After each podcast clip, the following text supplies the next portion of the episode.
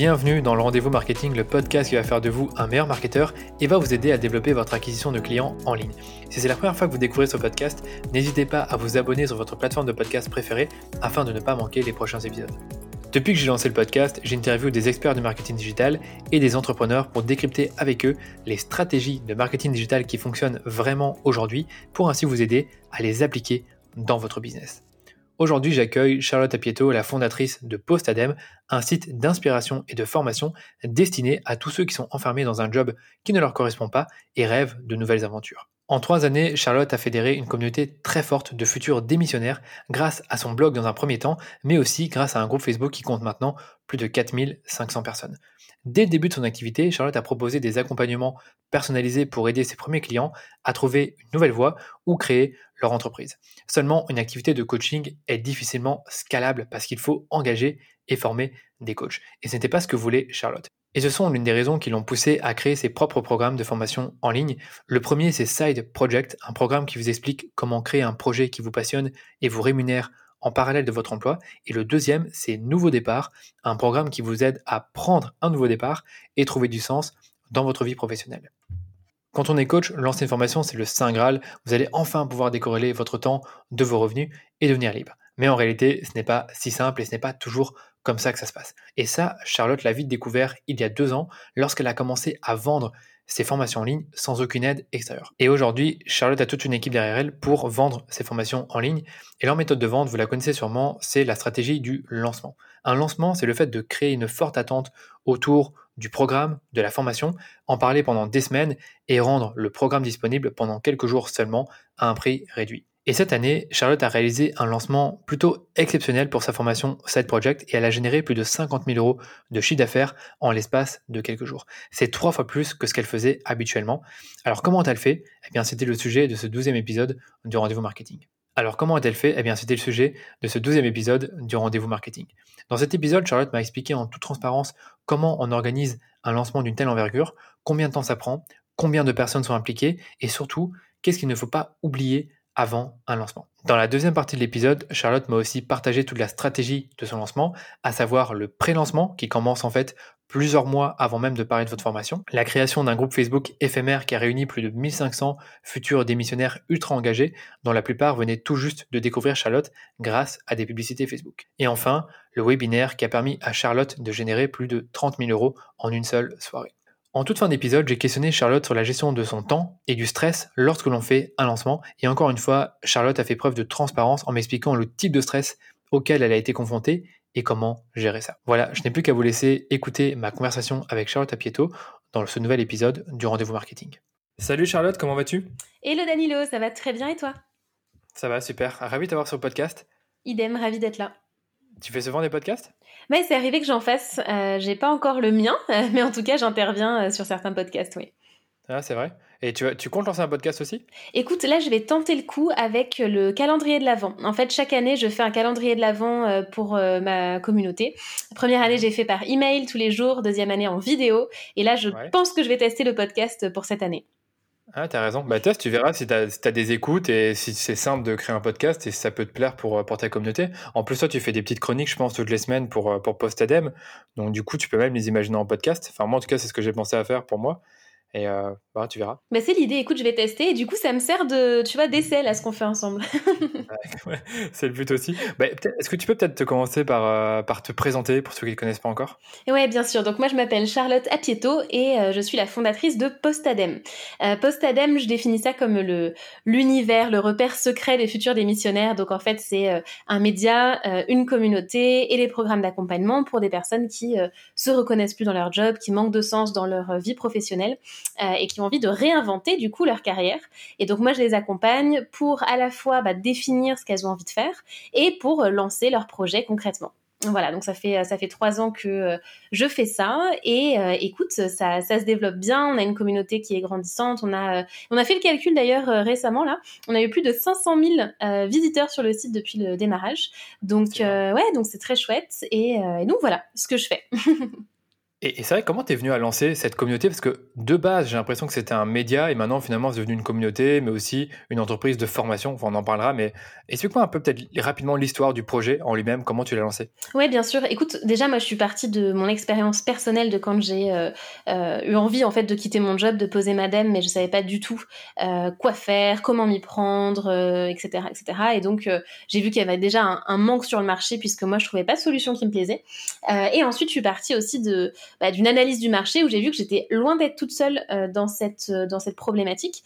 Euh, alors j'ai commencé par poser madame dans le du métier de consultante en ressources humaines. Ensuite j'ai travaillé en start-up et c'est là que j'ai commencé à me lancer en fait en indépendante à côté et à lancer Postalem avec justement cette vision d'apporter ce qui moi m'avait manqué quand j'avais envie de changer de voie.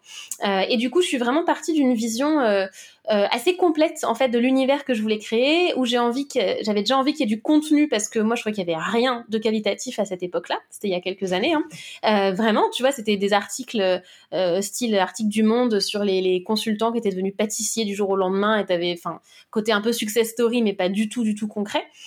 donc j'avais envie de créer ce média pour ça. la communauté, bah, parce que je trouvais qu'il n'y avait pas de communauté non plus vraiment quali euh, dont je pouvais faire partie, qui était accessible. Euh, et donc du coup, je me suis dit, bah, je vais créer ça moi-même. Euh, et idem sur la partie accompagnement, coaching, formation, je me suis dit, bah, j'ai pas trouvé non plus ce que moi je voulais, donc je vais le créer aussi. Donc je suis vraiment partie d'un manque que j'avais identifié, mais j'avais dès le départ cette vision d'ensemble, hein, vraiment ce côté écosystème, je l'avais en tête dès le début. Mais, mais est-ce que dès le départ, tu t'es dit, je vais j'ai mettre en avant, je vais créer des formations pour ceux qui veulent poser leur DEM, ou alors c'est venu au fur et à mesure que tu as discuté avec ta communauté, qui a vite grandi, de ce que j'ai compris, ben, je, je, fais un peu l'histoire, mais quand tu as lancé le site Postadem, tu t'es un peu servi de ton réseau pour faire connaître le média, et ensuite la communauté qui s'est créée, et après, voilà, dis-moi comment, ça s'est passé pour, euh, pour tout ça. En fait, je l'avais déjà en tête euh, quand j'ai. Hum, comment ça s'est fait Je me suis lancée vraiment officiellement. J'ai lancé Postalem en janvier 2018. Et en fait, ça faisait déjà quelques mois que j'y réfléchissais. Et donc, j'étais dans cette phase d'échange avec des personnes qui étaient dans ma cible. Euh, j'étais aussi en phase de, de test de mon premier programme d'accompagnement. En fait, j'ai vraiment fait tout ça en parallèle, comme la création des premiers contenus avant de les publier en janvier. donc, j'avais déjà commencé à tester ce programme d'accompagnement. Ce qui fait que quand j'ai lancé le site, je savais très bien ce que je voulais en faire derrière, en fait. Donc c'est juste qu'au tout début, les, premiers mois, c'était assez timide. Tu vois, c'était assez timide. Je commençais à trouver mes premiers clients, etc. Mais euh, j'avais dès le départ en tête euh, ce que je voulais faire au niveau accompagnement et formation.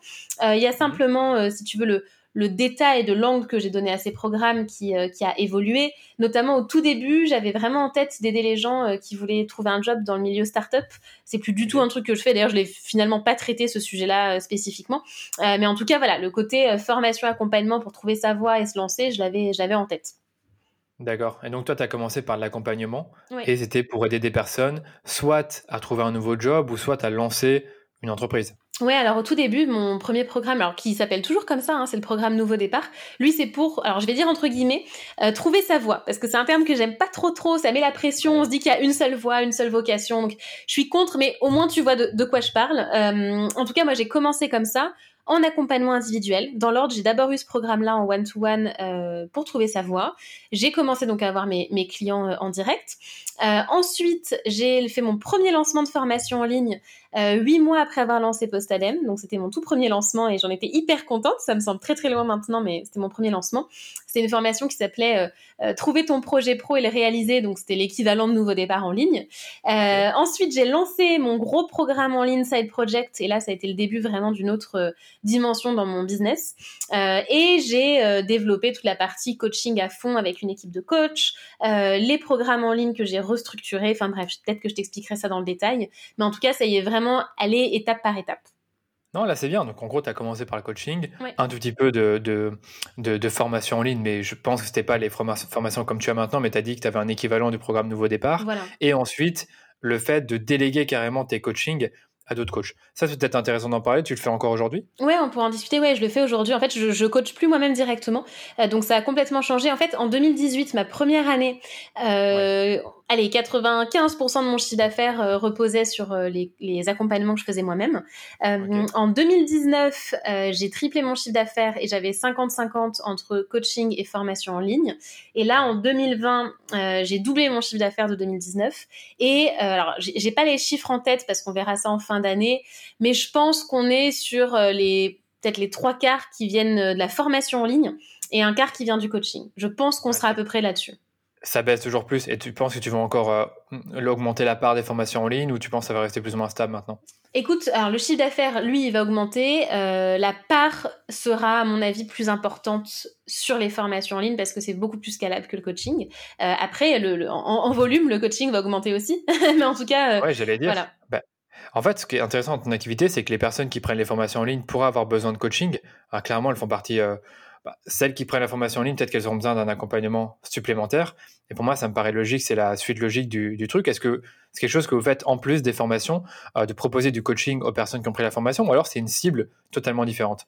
Alors c'est la même cible, euh, c'est simplement des, des, attentes différentes, des budgets aussi différents qu'ils ont, hein, il faut se le dire aussi. Euh, mais en fait, on a de tout, c'est-à-dire qu'il y a des personnes qui peuvent très bien faire un nouveau départ en coaching individuel, vraiment ce travail amont d'introspection, de définition de, de leurs projets, de leurs envies, etc.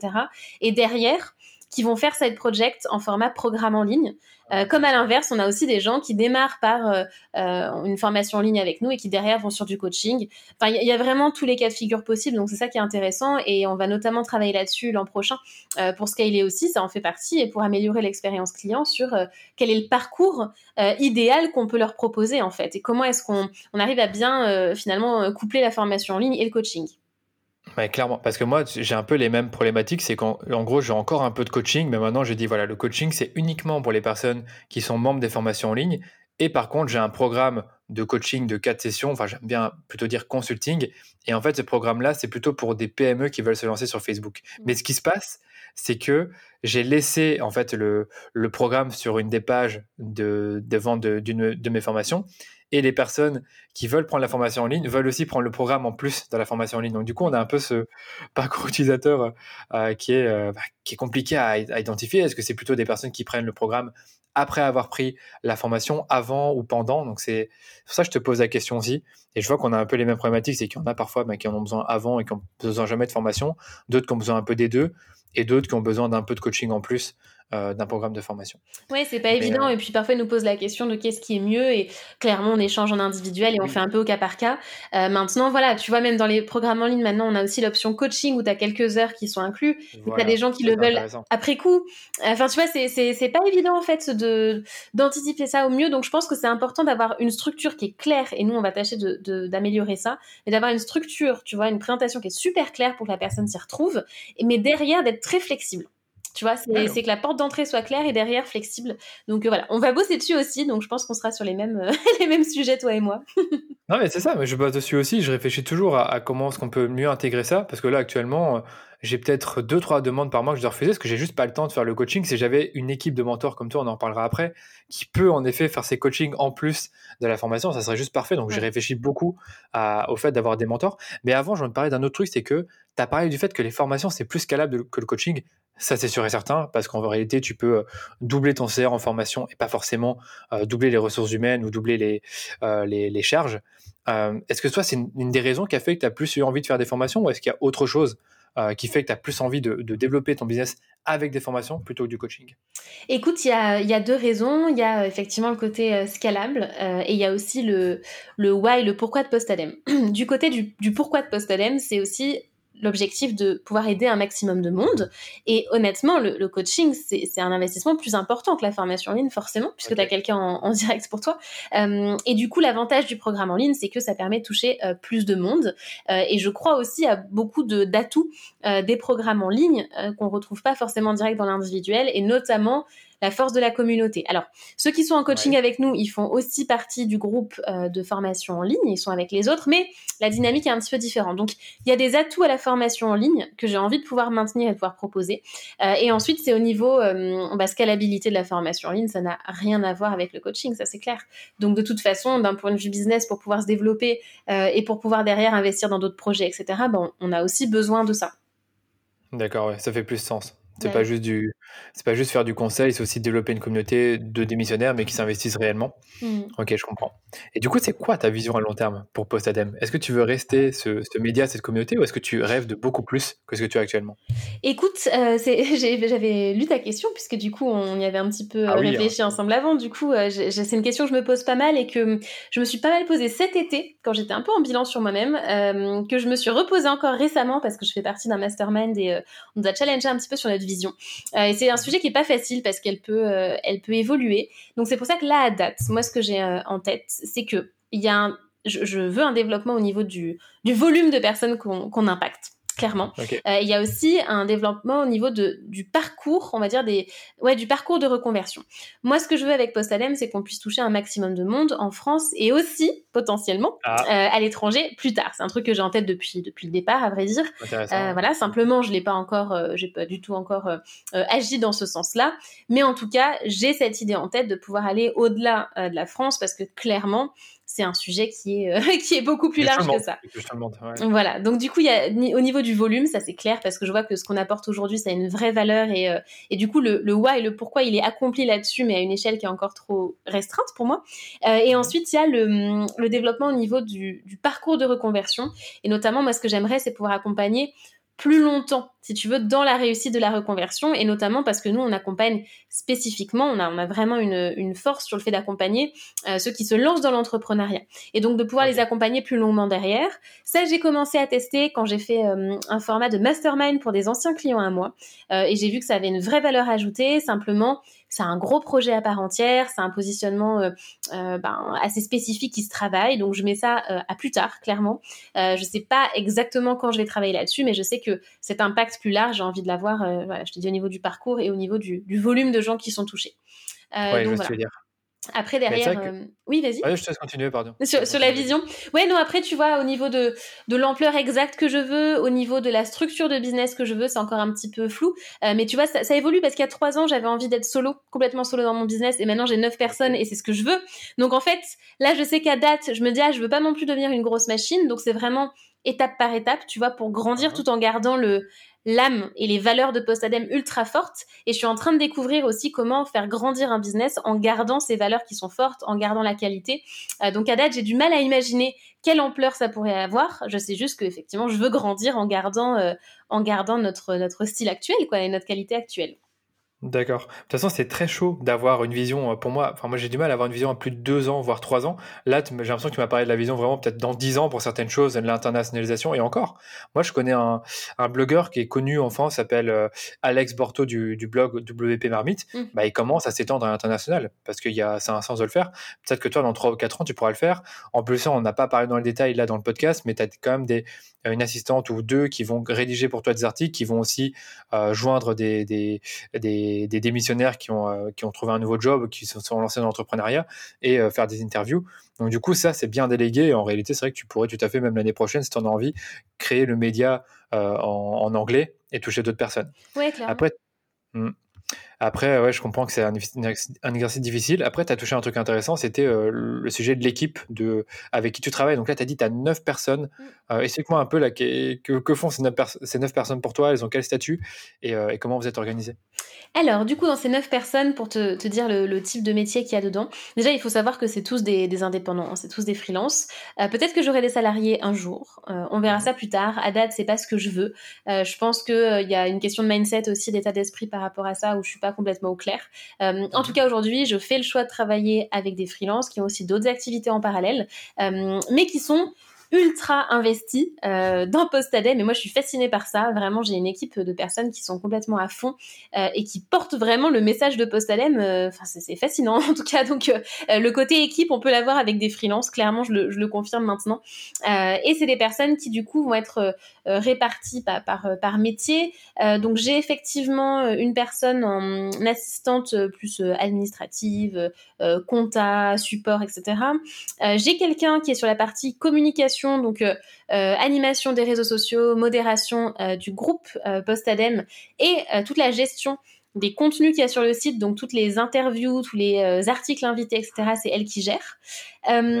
ensuite, j'ai des coachs et des mentors. Alors, la différence, c'est quoi dans mon, dans mon jargon à moi? C'est que les coachs, c'est les personnes qui accompagnent en direct, individuellement, hein, les clients euh, sur les programmes euh, d'accompagnement euh, et les mentors, ils, animent en fait les formations en ligne sur les groupes de formation en fait. Il y en a qui sont coachs et mentors, il y en a qui sont que mentors, il y en a qui sont que coachs. Bref, voilà, ils sont ils sont plusieurs dans l'équipe là-dessus. Euh, ça arrive aussi qu'ils interviennent sur d'autres sujets de création de contenu, par exemple, contenu de formation, euh, euh, articles, etc., etc. ensuite, j'ai quelqu'un sur la partie marketing, donc ça, on va certainement en discuter, tu vois, si on parle de, de lancement, de formation en ligne, etc.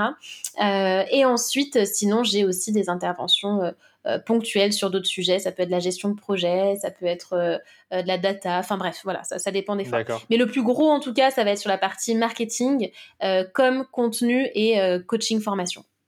D'accord, ouais, donc c'est vrai qu'en gros, as, si on divise en deux, tu as les mentors, coach d'un côté, puis après tu as l'équipe marketing, un peu admin, communication. J'ai l'impression que tu as quand même, euh, je sais plus qui fait ta communication, son nom, bah, celle, celle, dont tu parlais, Marine, qui fait quand même pas mal de choses, quoi. les articles, euh, le blog, les newsletters, c'est ça, si j'ai bien compris? Oui, c'est ça, c'est elle qui prépare les newsletters aussi. Et en plus de ça, la communauté, donc elle a du boulot. Quoi. Ah du boulot, C'est bien d'avoir délégué ça, je trouve. C'est vraiment faire, des, faire confiance à des personnes comme ça. Et comme tu as dit, des freelances qui sont hyper engagés dans ta mission, qui portent les mêmes valeurs que toi, c'est le top. quoi. Parce que moi, je me dis, j'arriverai pas à déléguer ce genre de choses-là, ou avoir quelqu'un qui fait le podcast à ma place, ou alors euh, qui, fait, euh, qui écrit des articles pour moi. C'est très compliqué parce que si en plus de ça, elle arrive, je sais pas si, elle, si elle, se fait pas passer pour toi, si j'ai bien compris, c'est qu'elle écrit les articles en son nom. Alors en fait, Marine, elle écrit pas forcément d'articles, euh, c'est elle, elle s'occupe des interviews, euh, elle s'occupe des euh, articles invités, mais c'est les, les, personnes qui rédigent directement. après, par contre, elle va rédiger tout ce qui est post de réseaux sociaux, newsletter, etc. et elle fait ça très bien. Enfin, très clairement, elle peut. Enfin, la newsletter, c'est pas moi qui l'écris, et ça se voit pas. Donc moi, je, je fais un check en cinq minutes la veille, mais, mais c'est pas moi qui l'écris. C'est juste qu'elle peut totalement écrire à ma place. et un autre autre exemple pour te montrer jusqu'où ça peut aller. Euh, en ce moment, là, j'écris le livre post-ADEME. Alors, c'est vraiment euh, d'actualité vu que je le rends à l'éditeur la semaine prochaine.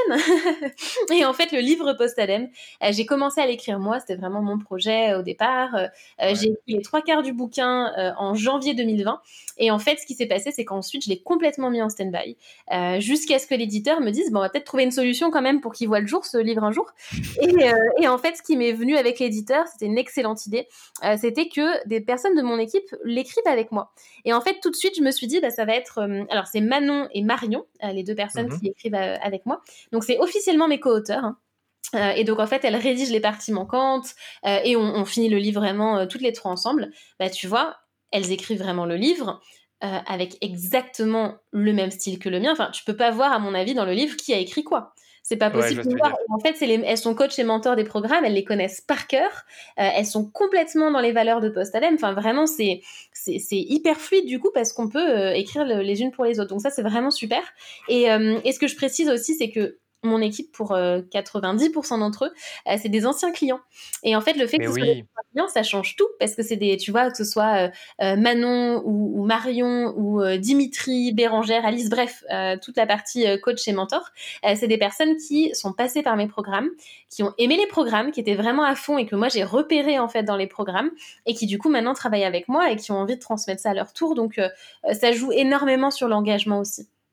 Mais je suis entièrement d'accord et j'allais justement te poser la question, mais d'où tu trouves des freelances aussi engagés? Ben, Tu as répondu directement, c'est que même pour ceux qui nous écoutent, c'est une pépite, c'est qu'en gros, vous avez potentiellement des freelances parmi vos clients, vos prospects, vos lecteurs, parce que c'est des gens qui sont passionnés par ce que vous faites et qui sont prêts à payer, surtout les clients, qui sont prêts à payer pour, pour s'offrir votre contenu ou vos, vos coachings.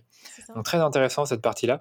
Euh, le livre, rapidement, c'était quoi le but du livre? C'était vraiment de euh, faire progresser le média, créer l'autorité envers ton programme ou Explique-moi. Ouais, c'est ça. C'est alors c'est déjà un en fait une envie un peu personnelle, tu vois, d'avoir vraiment le livre euh, qui, qui, qui, qui va avec Postadem. Donc déjà, il y a ça. Euh, mais sinon, c'est effectivement de faire autorité. Il y a quand même un côté autorité quand tu as un livre euh, édité Postadem. Voilà, c'est de pouvoir du coup avoir aussi un, un relais auprès de la presse et c'est d'avoir, ouais, il y a quand même un accomplissement dans le fait d'avoir ce livre, tu vois, physique, matériel, post-ADEME. Donc c'est vraiment l'idée.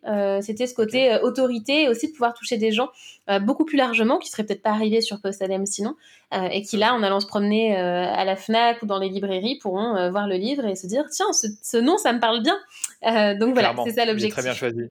Il est très bien choisi et j'allais dire le livre, rappelle-moi, c'est bien un livre sur ta méthodologie. C'est comment tu te reconvertis, comment tu crées ton projet, c'est bien ça? Oui, c'est ça. C'est vraiment, c'est pas l'équivalent d'une formation en ligne non plus. Ça, c'était un peu une question au départ. Hein. C'est pas, euh, c'est pas la méthode de formation euh, en format livre, hein, clairement. Euh, c'est un livre, si tu veux, de prise de conscience. Moi, j'ai envie de l'appeler comme ça. une, une source d'inspiration que j'avais. je sais pas si tu connais le livre d'Alan Carr pour arrêter de fumer. Alors moi, j'ai jamais fumé, hein, donc je l'ai pas lu moi-même le livre. Je le connais pas, mais non. Voilà, mais en fait, c'est effectivement, je sais pas si tu fumes pas. Moi, je fume pas, mais j'ai notamment ma maman qui fumait et qui a arrêté de fumer grâce à ce bouquin. Euh, et j'en ai beaucoup entendu parler. Euh, où à la fin, quand tu tournes la dernière page, apparemment, euh, c'est bon, quoi. Tu, tu refumes plus jamais. Et je me suis dit, mais je veux que ce soit pareil et qu'à la fin du bouquin, post-ADEME, bah, en fait, t'es vraiment prêt. Alors, ça veut pas dire que tu post-ADEME sur un, coup de tête à la fin, c'est pas le but, hein. Mais en tout cas, t'es vraiment prêt à te dire ok c'est bon cette fois-ci je me laisse ma chance pour faire autre chose. Donc je suis partie de ça donc c'est vraiment un livre euh, euh, qui a un mix d'inspiration euh, donc tu vois il y a vraiment un, angle développement personnel super fort. Il y a énormément de témoignages donc ça c'est vraiment ce côté inspi et il y a tout le côté hyper concret où il y a effectivement des éléments de méthodologie. Voilà, donc donc non, je suis, je suis je suis assez fière du du bouquin. J'avoue que j'ai hâte qu'il sorte parce que je trouve que l'équilibre que j'avais envie de donner, il est il est plutôt bien respecté. Donc voilà, là on est en train de boucler tout ça, mais l'idée c'est que ce soit aussi bien inspirant que ultra concret. Euh, et c'est cet angle aussi que je tâche de donner avec euh, avec euh, le média post depuis le départ en fait, comme avec mes formations quoi. Donc voilà, ça respecte en tout cas cette cette valeur là. D'accord. Bah écoute, franchement, quand il sort, je prendrai un petit exemplaire pour voir un peu euh, qu'est-ce que ça contient, même si en réalité je suis pas dans la cible, j'ai quand même envie de voir un peu comment tu as fait ça. Mais c'est vrai que pour moi, un bon livre, justement, c'est un livre qui t'inspire, qui crée une prise de conscience, pardon, et surtout qu'il y a des choses, il y a des choses actionnables dedans. Tu as quelques méthodologies à suivre, euh, des choses que tu peux que tu peux faire à la fin de chaque chapitre. Sinon, le livre, je suis désolé, il, est moins utile s'il y a que de l'inspiration ou que de la prise de conscience, mais qu'il n'y a pas d'actionnable, c'est un peu dommage. C'est comme une formation, c'est-à-dire que euh, savoir c'est bien, mais faire c'est mieux, quoi. C'est une bonne formation, elle permet de passer à l'action. Donc, euh, euh, c'est à peu près pareil avec un, livre, clairement. Euh, c'était marrant ton lapsus, parce que prise de confiance, ça en fait partie. Conscience, je veux dire conscience. Oui, mais justement, c'est un très bon lapsus, parce que c'est aussi un des objectifs. Et clairement, on change pas de voie si on n'a pas un minimum confiance en soi, dans son projet, etc. Et c'est aussi un des objectifs du livre, donc ça, ça marchait bien. ouais, ça aussi. Bah écoute, franchement, hâte d'en savoir plus. Tu me diras quand il sort, et je suppose l'année prochaine? Écoute, a priori en mars. en mars donc voilà, c'est dans pas si longtemps que ça. Je n'ai pas encore la date exacte, mais ce sera dans ces eaux-là. Ouais, mais franchement, on prépare bien le lancement parce que je vois que ceux qui sortent des livres, euh, le dernier en date que je connais, c'est Stan Leloup. Il a fait un gros, gros euh, lancement en allant sur plein de podcasts, chaînes YouTube, des trucs comme ça où il parlait de son livre. Donc, euh, je suppose que si tu veux faire du bruit, il va falloir faire des choses comme ça. Carrément. Bon, on va pouvoir passer à la partie lancement. Hein. Tu as un peu, as déjà un peu teasé là-dessus et je pense que les éditeurs s'en doutaient parce que j'en ai parlé dans l'intro. Mais c'est vrai que toi, tu es une de ces personnes qui fait régulièrement des lancements. Je trouve que tu le fais bien c'est pas trop spammer, c'est pas trop, euh, enfin c'est zéro bullshit. Franchement, honnêtement, c'est bien réalisé. Et j'ai envie d'en parler parce que euh, récemment, tu m'as dit que tu as eu un très bon succès avec un de tes lancements, que tu as triplé tes chiffres par rapport au précédent lancement. Donc c'est énorme. Mmh. Tripler des chiffres sur un lancement, c'est très très bien. Et euh, j'aimerais qu'on en parle. Donc du coup, est-ce qu'on peut peut-être pas parce qu'on peut peut-être par commencer, commencer par le, la formation que tu as lancée? Du coup, quel était le, nom de la formation? À quoi elle servait? C'était quoi l'objectif? Alors, le programme que j'ai lancé là récemment et le, le, gros lancement effectivement dont on peut parler, c'est euh, Side Project. Donc, je te disais que j'avais Nouveau Départ plutôt pour trouver sa voie. Et il y a Side Project. Ça, c'est un programme en fait de trois mois euh, pour lancer ton projet entrepreneurial en parallèle d'un job.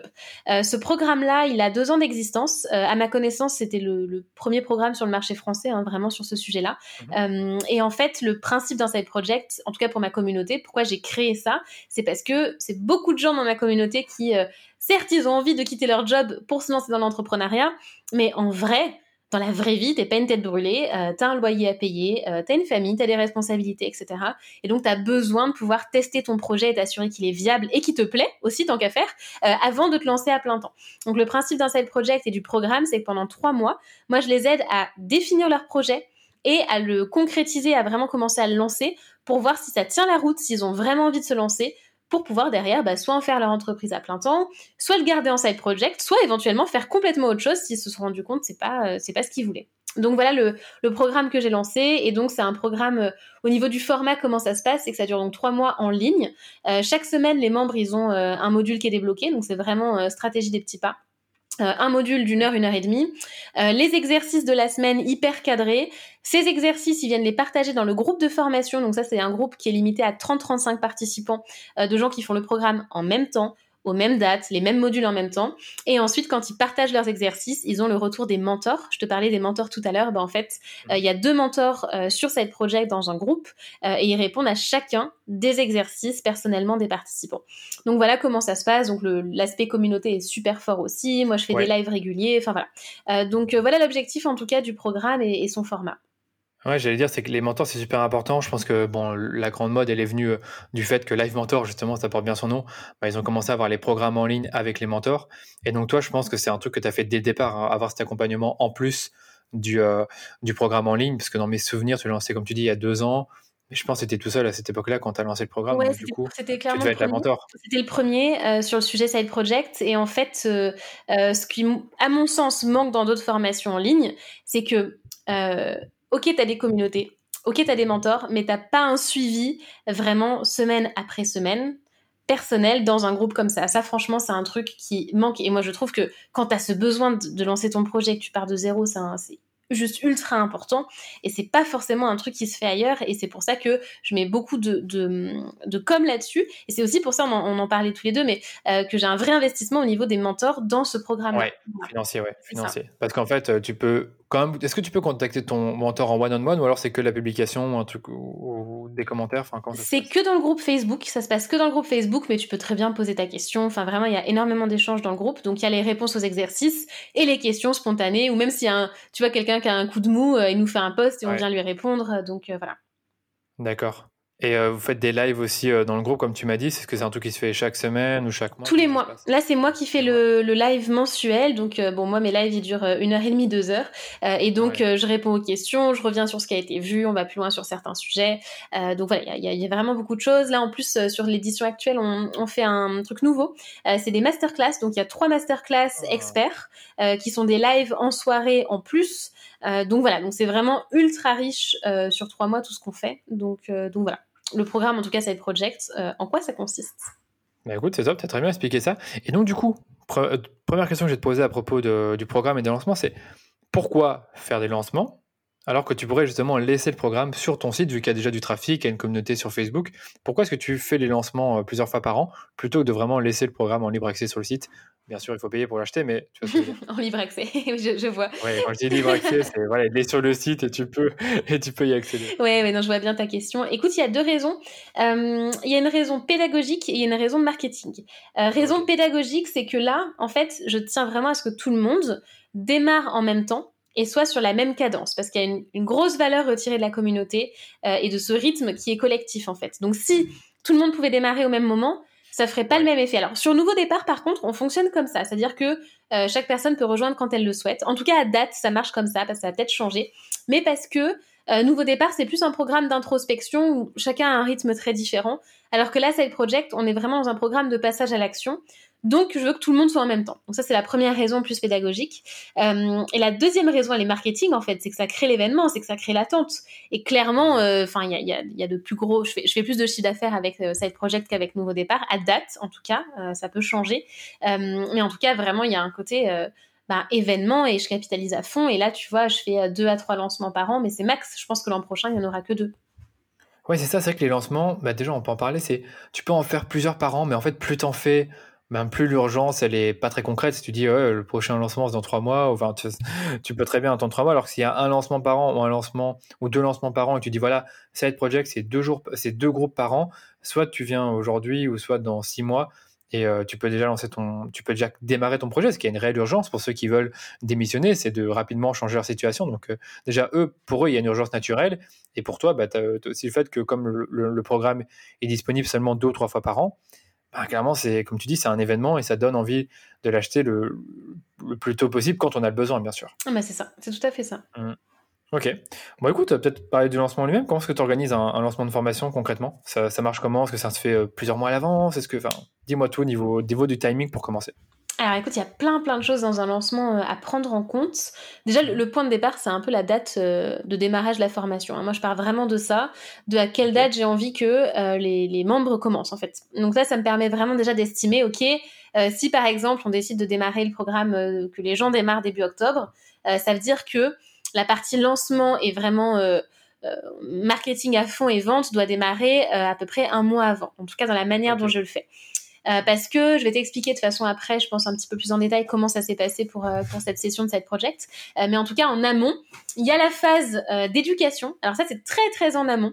phase d'éducation, c'est que si tu as prévu de faire un lancement sur un sujet en particulier, il faut que très à l'avance, tes contenus, parle de ça. Il faut que très à l'avance, ton, audience, elle commence déjà à être habituée à ça et qu'elle comprenne l'objectif. Et tout son compte, de contenu, il va être autour du, du pourquoi, il va être vraiment une, une sensibilisation au sujet. Il va pas être dans le comment, t'es pas là pour donner toutes les réponses à l'avance, euh, mais en tout cas pour euh, vraiment faire cette phase d'éducation. De, euh, nous, la phase d'éducation, en réalité, on, alors on le fait quand on sait qu'il y a un lancement qui approche, mais c'est pas un gros morceau parce qu'en fait on communique toute l'année. On a une, une stratégie ah de contenu qui est tellement énorme qu'en fait on, on est toujours en phase d'éducation et parce qu'on est vraiment focus sur deux sujets. Donc ça, ça c'est pas c'est pas un gros boulot. Euh, voilà. Après par contre il y a la phase de pré-lancement. Euh, pré-lancement c'est quand tu annonces que ça va bientôt démarrer, qu'il y aura bientôt les inscriptions. Et là, tu, tu, commences à intensifier clairement le marketing. Euh, et ensuite, à la phase de lancement, et donc ça, c'est quand les ventes euh, ont lieu hein, concrètement. Euh, donc ça, c'est pareil, c'est un truc qui s'anticipe. et ensuite, après la phase de bah, livraison de ton offre et de suivi quoi auprès de tes clients. Donc il y a vraiment toutes ces étapes-là à décomposer. après, je sais pas, tu vas me dire un petit peu dans l'ordre quel sujet que tu veux qu'on aborde, mais c'est principalement ça, en tout cas, les, les grandes phases. Euh, donc, ce qui fait qu'il faut penser à plein de trucs. Il faut penser euh, déjà à l'offre en tant que telle, si c'est un lancement d'une nouvelle offre. Il y a un gros boulot là-dessus. Il euh, faut penser à la livraison de l'offre derrière et il faut penser à toutes les phases que je viens de, de te donner. Tu vois, sur la partie marketing, vente, il y a tous les aspects aussi outils qui rentre en compte aussi parce que tu vas avoir tout l'aspect technique de ton lancement. Euh, tu as la partie SAV, enfin bref, il y a plein plein de sujets, donc euh, tu vas me dire un petit peu dans quel ordre on procède. ouais, on va le faire, on va le faire, on va, j'ai bien réfléchir à ça en, parlant, mais bon, on va, on va supposer que vous avez déjà une offre qui est prête, vous savez exactement c'est pour qui, donc du coup ça, on va, on va dire que c'est déjà prêt. Donc tu disais qu'il y avait la phase d'éducation, ok. Donc ça par exemple, c'est pour moi c'est la première étape, c'est que tu vas commencer à éduquer là-dessus, sans forcément parler du pré-lancement, mm. et ça, ça se passe combien de temps avant? Plus ou moins. Moi, ce que je recommande, c'est que trois mois avant, tu commences à, à parler de ton sujet. Ouais. ouais. Donc là, si tu parles du lancement début octobre, bon, c'est fictif parce que je pense que tu fais pas les lancements début octobre, si je dis pas de bêtises, c'est euh, une autre date. Ah si, moi, le, dernier lancement, c'était... Euh, oui, mais moi, la phase d'éducation, je la fais toute l'année. Et tu vois, je vais t'en parler après, mais euh, cet été, il y avait du contenu et de la pub Side Project qui tournait. Donc, en fait, ça, ça se fait un petit peu au long cours. et moi, le lancement, je mets le gros focus sur la partie marketing et vente sur un mois avant le démarrage du programme. Donc là, pour te dire sur cette project, sur cette édition, euh, le programme il démarrait le 6 octobre de mémoire pour les participants. Euh, les ventes, elles ont commencé euh, ben, une semaine avant ou dix jours avant. Il faudrait que je regarde exact. donc vraiment tout fin septembre. et du coup, ben, en fait, nous on était vraiment en phase de pré-lancement à partir de, je crois, du 7 ou du 8 septembre. Tu vois, mais toute la ah bah, éducation, elle se faisait déjà en amont. Déjà en amont. Bah écoute, parlons du pré-lancement. Comment ça se passe à pré-lancement? Parce que ça, je fais pas souvent ça. Moi, je fais un lancement plus ou moins, euh, admettons que je le fais en mai. Deux semaines avant, je dis qu'il va y avoir une sorte de, lancement, donc je fais une liste d'attente, mais c'est tout quoi. Tu fais pas un truc dingue, je fais pas de groupe Facebook, je fais pas de d'email en particulier. Toi, comment tu fais ton pré-lancement? Alors, euh, je vais te dire comment là on a fait en tout cas pour cette édition-là en particulier, euh, parce que je pense que c'est un bon un bon cas d'école pour le coup. Euh, en fait, là la stratégie que qu'on avait pour ce lancement-là, c'est qu'on voulait effectivement tripler, voire plus, hein, mais les résultats. et on s'est dit ok, qu'est-ce qu'il faut faire pour ça? Pour moi, c'est bon, ça fait partie des valeurs post-ADEM aussi, mais c'était d'apporter un maximum de valeur déjà gratuitement euh, à une audience nouvelle. Parce que ce qui se passe effectivement, c'est que quand tu as des lancements réguliers, bah en fait ta liste email, elle a pas forcément suffisamment augmenté pour arriver à refaire le même chiffre. Et moi, j'en étais vraiment arrivée à ça en fait. C'est que je faisais un lancement, je disais, ah, ben, c'était un peu limite quoi. Et je me suis dit, bah oui, en fait, c'est statistique c'est que t'as pas assez de nouvelles personnes. Donc c'est aussi pour ça que je me suis entourée hein, dans mon équipe côté marketing, alors qu'avant je faisais les lancements, les lancements solo. Euh, mais du coup, il y avait un vrai besoin de renouvellement de la liste. Donc c'est pour ça qu'en termes de pré-lancement, pendant l'été, en fait, on a fait tourner euh, des publicités sur mes mini courses side project qui sont en fait mon lead magnet, euh, qui était déjà prêt. Donc voilà. Donc ça a permis déjà d'avoir Dis-moi. J'allais dire, tu peux peut-être expliquer c'est quoi un lead magnet pour ceux qui savent pas ce que c'est, parce que je sais que c'est une question qui revient souvent. Ouais, en fait, c'est un, un peu comme un petit produit gratuit, euh, type euh, e-book, euh, PDF ou je ne sais quoi encore. Hein. Ça peut être une liste, ça peut être un outil, un template, bref, ça peut être plein de choses, mais c'est gratuit et c'est contre adresse email. donc ça permet à la personne de récupérer un petit contenu de valeur et toi de récupérer son adresse mail. Voilà. et donc moi, enfin, je sais pas si la définition est, est très bonne marketingment parlant, mais en tout cas, moi, je le, je le perçois comme ça. oui, je pense que c'est plus ou moins ça moi, j'aime bien dire, c'est une sorte de, comme tu dis, c'est un petit produit, c'est quelque chose qui va, je pense, est sensibiliser, parler de la problématique sans forcément donner toutes les solutions, mais qui va préparer en fait la personne à la vente du produit. C'est logique, c'est que euh, tu as parfois des guides d'achat comme, euh, comme Lead Magnet, ben, ça te prépare au fait d'acheter des produits. Euh, Enfin, j'ai peut-être du mal à l'expliquer aussi, c'est pas un sujet facile, mais, mais concrètement, c'est ça, c'est que tu prépares la personne avant l'achat, c'est la suite logique, enfin, c'est le, le avant-produit. Donc, si toi, là, tu as un, le side project et que c'est euh, le fait de, c'est pas retrouver sa voix, c'était euh, euh, se lancer un projet en plus. Voilà, bah, tu vas peut-être faire un lead magnet comme tu dis sur. tu peux me redire un lead magnet Mais là pour le coup c'est des mini cours et en fait c'est trois jours par email où tu as bah, trois mini cours pour savoir comment trouver une idée, comment t'organiser à côté. Voilà, c'est ça que je veux dire, c'est logique, c'est qu'en gros tu parles de l'idée, tu parles pas forcément de, de créer ton projet, de faire le business plan, tu parles juste de l'idée. C'est logique. En fait c'est vraiment tu vois le, le tout début vraiment l'essentiel que la personne a, a besoin de savoir pour réfléchir sur le sujet et pouvoir aussi si euh, tu vois si, si, mon style si mon contenu lui parle. Et comme ça si ça lui parle pas ben euh, elle va trouver ailleurs et puis tant mieux. Et si ça lui parle ben elle reste. Euh, effectivement tu vois donc ces mini cours ils existaient déjà. Et du coup ben on a fait de la publicité là-dessus cet été. Moi j'étais en vacances hein, cet été et du coup ça ça tournait et ça a permis déjà d'avoir une liste email plus importante. Et ensuite ce qu'on a fait à partir de début septembre c'est qu'en fait on s'est dit ok pour apporter un max de valeur à une audience qui est nouvelle on va faire un un système en fait de groupe privé éphémère.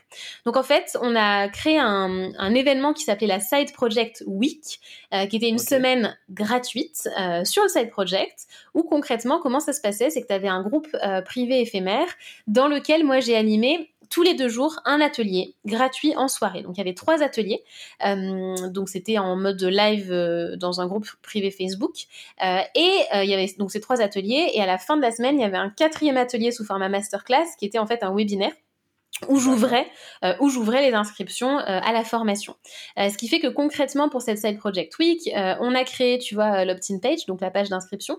on a créé des publicités, on a fait tourner de la pub et on a eu vraiment, enfin, ça a super bien marché. alors, il faudrait que je te retrouve les chiffres exacts. J'ai un petit doute, mais je crois qu'on a eu 1800 personnes dans la liste side project week finalement en une semaine. Très intéressant. Et donc, du coup, là, c'était plutôt du retargeting, on est d'accord. C'était des personnes qui étaient déjà dans une de ou qui connaissaient ton site et tu les invitais dans la Side Project Week, ou, Side Project Week, ou alors c'était vraiment aussi des inconnus. Eh ben, écoute, euh, bonne question parce que contre toute attente, 80% euh, des gens ne me connaissaient pas avant. 80%, c'est vraiment que de l'audience euh, bah, froide en fait. Donc, moi, j'étais très très surprise de ça, je m'y attendais pas. Mais par contre, c'est un truc récurrent. Alors, c'est pas moi qui gère mes publicités Facebook, donc je suis pas forcément la plus, la plus qualifiée là-dessus. mais ce que Nolwenn dit, c'est que très souvent, euh, les pubs où c'est euh, vraiment de, l'audience froide, enfin de, je sais pas quel est le terme pour ça, euh, mais en tout cas, ça, marche mieux que le retargeting. C'est un petit peu mieux que le retargeting. Alors pourquoi? J'en sais rien du tout. mais en tout cas, là, ça s'est vérifié puisque 80% c'était des personnes complètement nouvelles en fait. Donc ça veut dire que c'est vraiment très scalable, hein, parce que si tu me dis que là, au final, ceux qui ont pris le programme, c'était finalement la moitié qui ne te connaissaient pas, c'est très scalable. Bah du coup, ouais, c'est ça. Donc, euh, donc ça a permis effectivement d'apporter une liste super, euh, super neuve. Et, euh, et, écoute, justement, c'est ça le, la victoire où moi je suis très contente de ce qu'on a fait et les pubs étaient vraiment bien faites parce que c'était une cible extrêmement bien qualifiée. Et moi j'ai vraiment halluciné, c'est-à-dire que ce groupe Side Project Week, dès mhm. la création du groupe, en fait, on a retrouvé l'ambiance qu'on peut trouver dans les groupes habituels de Postadem, que ce soit les groupes de formation ou euh, le groupe privé Postadem ou global. Euh, on a vraiment retrouvé exactement les mêmes valeurs, le même type d'échange, etc., que euh, ce qu'on peut trouver dans des groupes qu'on travaille depuis beaucoup plus longtemps. donc j'étais hyper contente de ça. les publicités avaient de très très bonnes stats. Notre opt-in page, par contre, notre page d'inscription, avait pas un taux de conversion incroyable, mais au final, ceux que ça a converti étaient vraiment qualifiés, donc du coup ça, ça a bien marché. Euh, donc on a mis ça en place et donc cette Side Project Week, euh, comment ça se passait concrètement? Donc je t'ai dit, il y avait les ateliers euh, et en termes marketing, donc il y avait la pub qui les ramenait là.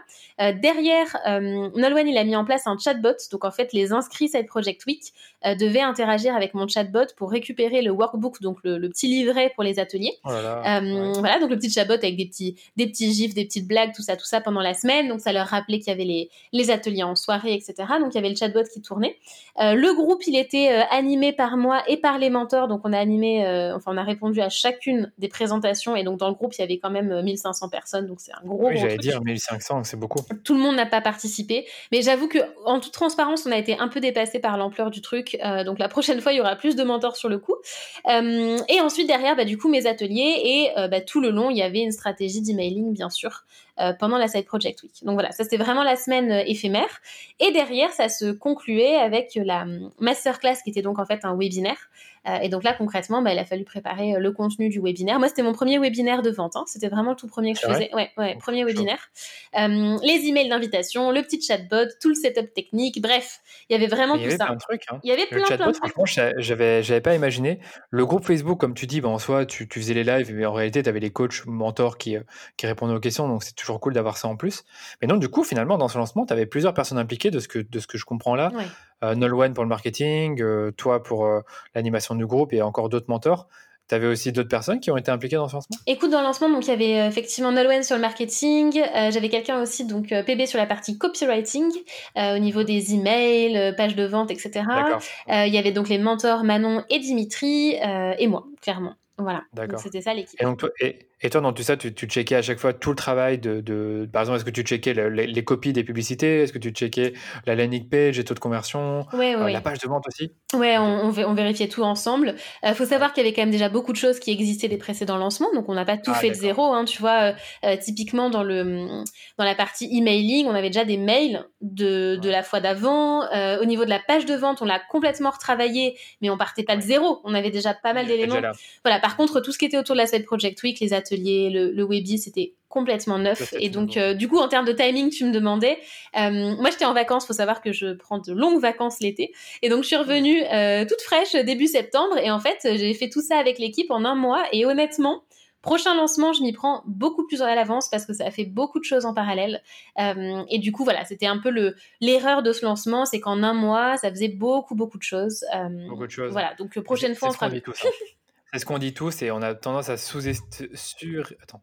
Sous-estimer le temps qu'il faudra pour, euh, pour faire une tâche. Mais on en parlera à la fin parce que je trouve que le- la question du timing, gestion du stress pour un lancement, c'est un gros sujet. Quoi. Il y en a beaucoup qui font pas de lancement pour cette raison-là ou qui n'assument pas le lancement, qui ne le réussissent pas parce qu'elles pètent des câbles et qu'ils n'arrivent pas à s'en sortir, tout seul. Là, ce que tu me dis là, bah, c'est que tu avais une grosse équipe là-dessus. Tu étais quand même bien impliqué et finalement, vous étiez quand même débordé par l'ampleur du truc parce qu'il y avait beaucoup de choses à préparer. Ouais, Moi, je dirais les deux focus que j'aimerais bien faire dans ce que tu m'as raconté là, ce que tu m'as plus ou moins dit toute la stratégie, si j'ai bien compris, c'est en premier lieu, c'est des emails. Et après, peut-être qu'on parlera du webinaire en lui-même, de la structure du webinaire, comment ça a été construit. Mais les emails, comment ça s'est passé? Combien il y a eu d'emails? Et c'était quoi un peu le, l'objectif de chaque email? Est-ce qu'il y avait vraiment une séquence claire ou ça s'est fait au fur et à mesure?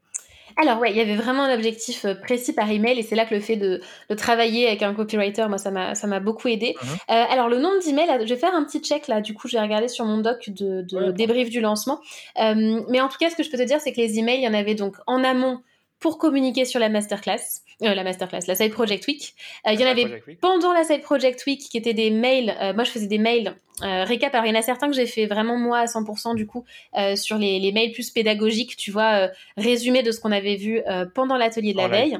Voilà. Ensuite, il y avait les emails euh, de de- d'invitation euh, aux ateliers suivants, les mails d'invitation à la masterclass, de rappel de la masterclass. Et derrière, une fois que les ventes euh, étaient ouvertes, bah, tous les mails de vente en fait. Et oui, chaque email a clairement un objectif. Et c'est là que j'ai découvert Ouais. vraiment. euh, Alors, c'est pas la première fois que je le découvrais, La puisque puissance du mais la puissance du copywriting et le fait justement de répondre euh, aux objections, de répondre aux freins que la personne peut avoir. Et vraiment, c'est un email, un message, tu vois. C'est pour ça qu'il y a un nombre d'emails qui est, qui est conséquent, en fait.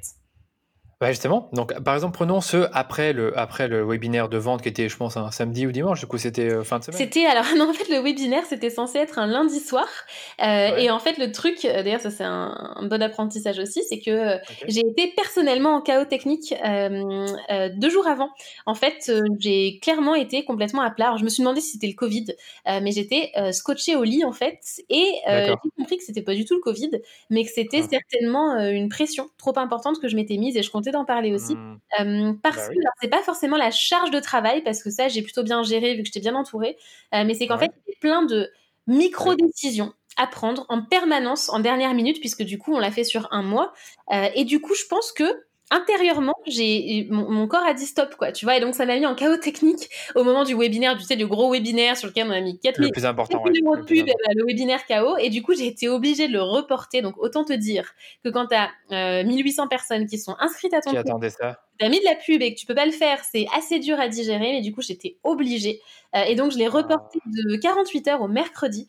Et en fait, euh, donc j'ai pu récupérer. Du coup, j'étais assez stressée d'être encore en chaos technique euh, parce que j'allais pas reporter deux fois non plus. Mais au final, j'ai pu assurer le truc. En plus, c'était mon premier webi. J'étais pas stressée du webi forcément en tant que tel. Euh, plus stressée que, que mon corps me dise non, tu vois, mais au final, ça l'a fait. et en fait, c'était super intéressant parce que du coup, ça a créé de l'attente. les gens ont complètement compris. ils m'ont soutenu là-dedans. Ils, ils, ont vraiment été OK. Et ça a créé du coup de l'attente sur le mercredi soir et les gens étaient à fond. Et j'ai fait un webi qui a cartonné le mercredi, en fait. Mais ça, on en parlera. Bah, enfin, tout ce que tu as dit là, d'abord, le fait que tu as peut-être été en chaos technique, déjà, ça prévient pas. Hein. Malheureusement, tu, tu, comme tu dis, tu fais plein de micro-décisions, tu as un stress. Et donc, du coup, d'un jour à l'autre, ça peut arriver à n'importe qui. Tu peux être bloqué par ça. D'où le fait qu'il faut vraiment, vraiment bien préparer à l'avance. Euh, je te dirais que la, la vulnérabilité, c'est pas si mal perçu que ça. Tu sais, les gens savent que tu es humain, euh, humaine, pardon, et que euh, tu peux avoir des coups de mou ou un stress. ils sont bien conscients que, je, je suppose que la, la, moitié des personnes qui étaient dans le, dans le Side Project Week savaient qu'il y aurait une suite avec Side Project, un, un programme payant. Donc, les gens peuvent comprendre. mais c'est vrai que le webinaire, comme tu dis, quand c'est la première fois, je pense qu'il y a aussi ce petit stress-là hein, qu'on a du mal à bien percevoir, d'où, en quoi ça nous impacte réellement. Peut-être que ça a dû jouer, ou, euh, mais c'est vrai que c'est pas simple. C'est vraiment pas un exercice facile. Peut-être que tu peux en parler rapidement sur euh, comment ça se passe, comment, comment est-ce que tu prépares le, webinaire et qu'est-ce que tu vas dire finalement pour, euh, pour vendre ton programme? Alors ouais, le webinaire, écoute, effectivement, déjà, ils savaient que j'allais ouvrir les portes et je leur avais dit qu'il y aurait aussi une, une, surprise, bien sûr, pour ceux qui seraient là en direct. C'est honnête. Voilà, et c'est honnête. C'est qu'en gros, tu dis, voilà, il y aura un webinaire, les amis, mais je vais parler de side project. Tu vois, c'est ça, c'est le truc que j'ai eu. Je t'explique mon expérience rapidement. Je te coupe, désolé. C'est qu'en gros, moi, on avait fait un webinaire pour euh, pour le lancement de Copywriting Academy. Et la personne qui m'accompagnait, Claire, me disait, vaut mieux peut-être pas, vaut mieux, pas dire qu'on fait, qu'on va vendre le produit après. Et j'étais là. En réalité, moi, je préférais le dire. Je préférais être honnête. Les gens me connaissent. En plus de ça, on fait pas de trafic froid chez moi. Donc, du coup, c'est des gens qui me connaissent. Et en fait, euh, quand j'ai fait le webinaire, j'étais pas très à l'aise du fait que je jouais vraiment sur le mystère, qu'il y aurait une surprise à la fin, mais que je voulais pas dire que c'était le programme payant. Et ça, c'est vrai que je trouve ça tellement honnête, éthique, je trouve aussi, de dire, ben voilà, il y aura un webinaire, il y aura beaucoup de contenu, je vais vous apprendre des choses, je vais vous sensibiliser sur certaines choses par rapport au, au, euh, side project, au fait de lancer son projet en plus de son emploi, mais à la fin, je vous parlerai de mon programme. Bref, je te laisse continuer. Ah, mais je suis complètement d'accord en fait. Sinon, hein. même moi, je me sentirais pas à l'aise en fait. Pas aligné, euh, pas, aligné pas, à l'aise. Ouais, c'est ça. Et, ils ont besoin de pouvoir y réfléchir à l'avance. Simplement, on éviter de répondre aux questions de ceux qui disent Ah, euh, mais du coup, euh, ce sera combien cette project Comment ça se passe? On était là. Ah, chaque chose en son temps. On en parle en masterclass. Et du coup, clairement, la masterclass, il y avait. J'expliquais de quoi on allait parler, quel serait le contenu délivré. Et je disais que dans une deuxième partie, on allait parler, effectivement, j'allais annoncer l'ouverture avec une surprise. Et du coup, quand pendant le webi, je suis passée à la partie euh, bah, plutôt vente, on va dire, euh, j'ai dit mhm. clairement, bah voilà, maintenant c'est l'heure de la fameuse surprise, euh, je vais ouvrir les portes. Ceux que ça intéresse, vous restez. Et ceux qui veulent partir, bah écoutez, franchement, allez-y. Enfin, il n'y a pas de souci, quoi. Tu vois, et au moins chacun fait son, choix en conscience. et, et, voilà. Ça, j'adore. Donc, et comme ça, moi, j'étais à l'aise, en fait. Donc, donc voilà, du coup, le Webi, effectivement, en termes de, de structure, au départ, bah, tu vois, j'explique le why de ce webinaire, j'explique rapidement qui je suis pour les nouveaux, vraiment très rapidement. J'explique ce qu'on va voir. j'explique à la fin, justement, il y aura, il y aura une surprise. et ensuite, ben, du coup, j'avais plein de gens qui étaient. Alors, on avait moins de gens qu'on ne l'espérait en direct. Euh, je crois qu'on avait, je crois qu'on avait 200 personnes, un truc comme ça, euh, en direct. D'ailleurs, je vais faire un petit calcul rapide, mais je crois que ça correspond effectivement. Tu vois, on avait, hop. Euh, ouais, c'est ça, ça fait 25% derrière qui, qui a pris le programme. Je vais t'expliquer ça. D'accord. Oui, dis-moi. Avant que j'oublie, tu utilisé quoi comme, comme outil pour le webinaire Pour ceux qui les écoutent? Alors là, pour le coup, c'était Demio. D-E-M-I-O. DEMIO, ok, je ne sais pas. Super, bon, comme ça pour, pour ceux qui écoutent. Ouais, voilà. Vas-y, continue. ça m'allait bien. mais effectivement, du coup, on avait à peu près, je crois, 200 personnes en direct, ce qui était un peu moins que ce qu'on attendait en fait au départ. mais par contre, sur ceux qui étaient là, mais ils étaient à fond, ils étaient chaud patates. Alors du coup, il faut savoir un truc, c'est que euh, euh, comme tout le long de la Side Project Week, ils étaient chaud patates. Euh, on a gardé cette petite blague parce qu'à chaque fin de chaque début de webinaire ou d'atelier, je leur demande s'ils sont chaud patates et ils m'envoient un emoji patate. Et du coup, derrière, sur les inscrits à Side Project, en fait, je donne un peu l'épilogue, mais on a trois groupes constitués puisqu'on a eu plus de 100 inscrits. et donc, les trois groupes, je leur ai donné des noms de patates. Donc, il y a le groupe des patatas bravas, il y a le groupe des potatoes et il y a le groupe des pommes dauphines. Donc, on est vraiment resté sur la thématique chaud patate. mais c'est ça qui est, c'est marrant, mais en, réalité, tu avais vraiment déjà développé la relation avec les gens. Ah, mais avec des blagues, avec. Euh, enfin, c'est pas forcément obligé d'être des blagues, mais tu t'avais déjà développé une relation avec eux. Donc, du coup, comme tu dis, ils étaient super chauds. Et, euh, et c'est bien fait, tu vois. C'est que c'est pas comment dire, c'est pas un truc manip, c'est pas la manipulation ni rien, c'est juste que étaient dans le groupe, vous avez développé une relation, tu as fait les lives, tu t'es montré, tu as montré ta tête, euh, tu as montré aussi qu'il y avait une équipe derrière et les gens étaient, étaient enthousiastes. Oui, c'est ça, je préfère que ce soit transparent et honnêtement, euh, c'est super important pour moi d'avoir cette relation directe. Euh, c'est aussi peut-être pour ça que j'étais fatiguée à la fin parce que tu vois, moi, mes lives, au départ, c'est censé durer une heure, j'étais en live jusqu'à 22h30, 23h, mes trucs, ils faisaient deux heures et demie. Enfin, tu vois, je passe vraiment, je passe vraiment du temps avec eux. Enfin, j'ai vraiment l'impression d'être on est vraiment en direct ensemble en fait. Et du coup, c'est ça qui fait que euh, je pense que la clé de succès de ce lancement et que j'espère reproduire à l'avenir, euh, et c'était aussi le cas des lancements précédents dans une moindre échelle, euh, c'est qu'en fait le, la confiance est liée parce que je suis pas là juste pour faire du chiffre, je suis là pour m'assurer que les gens qui vont venir dans le programme, ils auront le bon profil pour ça, que c'est le bon programme pour eux et qui viennent en vraiment en connaissance de cause et parce qu'ils ont vraiment envie de le faire. Et du coup, je suis vraiment dans une logique d'apporter de la valeur, de créer du lien direct avec les gens. Euh, d'ailleurs, tu vois, même si on fait des gros lancements comme ça, euh, on a aussi des appels téléphoniques avec certaines personnes, pas toutes évidemment, euh, mais aussi on prend du temps pour faire des appels et être en direct. Et en fait, ça, ça, change tout. Et c'est pour ça que le webinaire, du coup, ben, on avait 200 personnes qui étaient à fond parce qu'elles avaient fait les ateliers avant, qui étaient là pour la surprise. Et du coup, quand j'ai dit qu'on passait justement à l'ouverture et à la fameuse surprise, ben, en fait, les gens étaient vraiment à fond, à fond, à fond. et ça a permis du coup de faire un taux de conversion de, en webinaire de 25%. ce qui est juste énorme. énorme. Normalement, c'est 5 à 10%. C'est ça. Et, et c'était quoi la surprise, Charlotte, du coup? Quelle était la surprise Alors, la surprise, c'est qu'en fait, euh, le, le, prix de Side Project augmentait pour cette session. Euh, et moi, ce que j'avais uh-huh. décidé de faire, c'était de garder l'ancien prix euh, le premier soir, en fait, pour que les premiers qui s'inscrivent au programme juste après la masterclass aient accès au programme à son ancien prix avant que ça passe au nouveau prix. et en plus, bah, du coup, c'est vrai que pourquoi je faisais ça? Parce que il y avait des gens qui avaient prévu de le rejoindre à l'ancien prix, donc je voulais qu'ils puissent en bénéficier. et ensuite, parce que d'un point de vue marketing, il faut pas se mentir, ça crée aussi de l'urgence, clairement. Euh, et c'est vrai que dans un lancement, si tu ne crées pas d'urgence, même dans la vente au global, si tu ne crées pas d'urgence, il se passe rien. Et ça, c'est super compliqué, moi, je trouve aussi en termes d'alignement, parce que moi, j'aimerais pouvoir dire aux gens, bah, franchement, c'est quand vous voulez, il n'y a pas de problème, euh, venez, venez quand ça. vous dit, mais en fait, il se passe rien si tu fais ça comme ça. Donc, tu es obligé de créer de l'urgence. Euh, le fait d'avoir des portes qui se ferment, et c'est une des raisons, hein, je te dis, c'est pédagogique et marketing, hein, la raison pour laquelle mhm. c'est que deux fois par an. Euh, tu as de l'urgence aussi sur le prix, et je pense que le prochain lancement aussi, il y aura une urgence sur le prix, et c'est pas, c'est pas de la manipulation, c'est que c'est ça qui fait passer à l'action, et c'est aussi ce qui récompense ceux qui s'inscrivent dès le départ et qui font les trucs à fond, en fait. Mais c'est vraiment ça, c'est une question de mindset. C'est tu te dis, en fait, c'est normal pour les personnes qui assistent au webinaire, qui ont été, qui ont été là toute la semaine, qui ont pris leur temps euh, de t'écouter et de faire des exercices, bah, d'avoir une sorte de récompense, comme tu dis, d'avoir un prix moins élevé seulement, parce que tu l'as, tu l'as pas vraiment précisé, mais c'est uniquement durant le webinaire et après le prix augmente. Euh, après, c'est vrai que pour ceux qui n'aiment pas trop euh, faire des discounts, vous pouvez tout à fait offrir des bonus supplémentaires pour les gens qui sont webinaires ou à la masterclass. Et c'est ça que j'ai adoré dans ton lancement quand tu m'en as parlé il y a, quelques semaines, c'est qu'il y avait cette fameuse urgence pendant le webinaire et une autre, bien sûr, après le webinaire, parce que c'était naturellement le fait que ça ferme ses portes pour les six prochains mois. Oui, c'est ça. OK. Et euh, par rapport au webinaire, d'ailleurs, au final, j'ai laissé le prix pendant 24 heures parce que vu que j'avais décalé la masterclass et qu'il y en a qui n'étaient pas dispo le mercredi au lieu du lundi, j'ai dit OK, on laisse pendant 24 heures. Voilà, donc euh, du coup, on a, on a, quand même fait ça et au final, euh, bah, je te dis, j'ai fait, j'ai fait le plus gros de mon chiffre en fait euh, suite au webinaire. Enfin, c'était assez incroyable quand j'ai ouvert les portes en plein webinaire. Le nombre de commentaires de gens dans le chat qui disaient c'est bon, je viens de m'inscrire, euh, c'est trop bien, je viens de m'inscrire. Moi, j'étais vraiment bluffée. Et du coup, j'ai adoré parce que il y avait vraiment une ambiance de groupe, il y avait une vraie dynamique. Et en fait, une fois de plus, au-delà du côté chiffres et ventes, en fait, c'est des gens qui sont tellement impliqués que je sais que derrière, ils vont bénéficier à fond du programme. Et du coup, nous, avec les mentors, on s'éclate si on a des gens qui sont à fond. C'est ce qu'on veut, c'est avoir des gens à fond, tu vois. Donc, euh, donc du coup, c'était le cas et le webinaire a vraiment permis ça. Euh, ce qui fait qu'une grosse partie du chiffre a été faite dans la soirée du webinaire. Euh, le lendemain, avec le mail, avant augmentation du prix, on a encore eu pas mal de chiffres qui a été fait là. ensuite, il y a évidemment le fameux ventre mou du lancement dans les 2-3 jours qui suivent. et ensuite, il y a eu un petit pic le dernier jour, mais qui a été moindre que d'habitude. Hein. Vraiment, le plus gros, c'était le, uh-huh. lancement. et donc voilà, comment ça s'est passé après. Ça a été moindre parce qu'en effet, ceux qui étaient les plus intéressés, ils ne sont, ils sont pas posé de questions, ils voulaient le prix moins élevé, donc ils ont pris durant le webinaire. Tu peux peut-être me donner peut-être une proportion de personnes qui ont, euh, qui ont pris la formation, on va dire dans les 24 heures euh, après le webinaire et ceux qui ont, qui ont pris la formation après? Écoute, je vais faire un petit calcul rapide, mais ouais, c'est ça. Je crois qu'on a eu 80 euh, personnes en fait, ou 70 ou 80 personnes qui ont fait dans les 24 premières heures.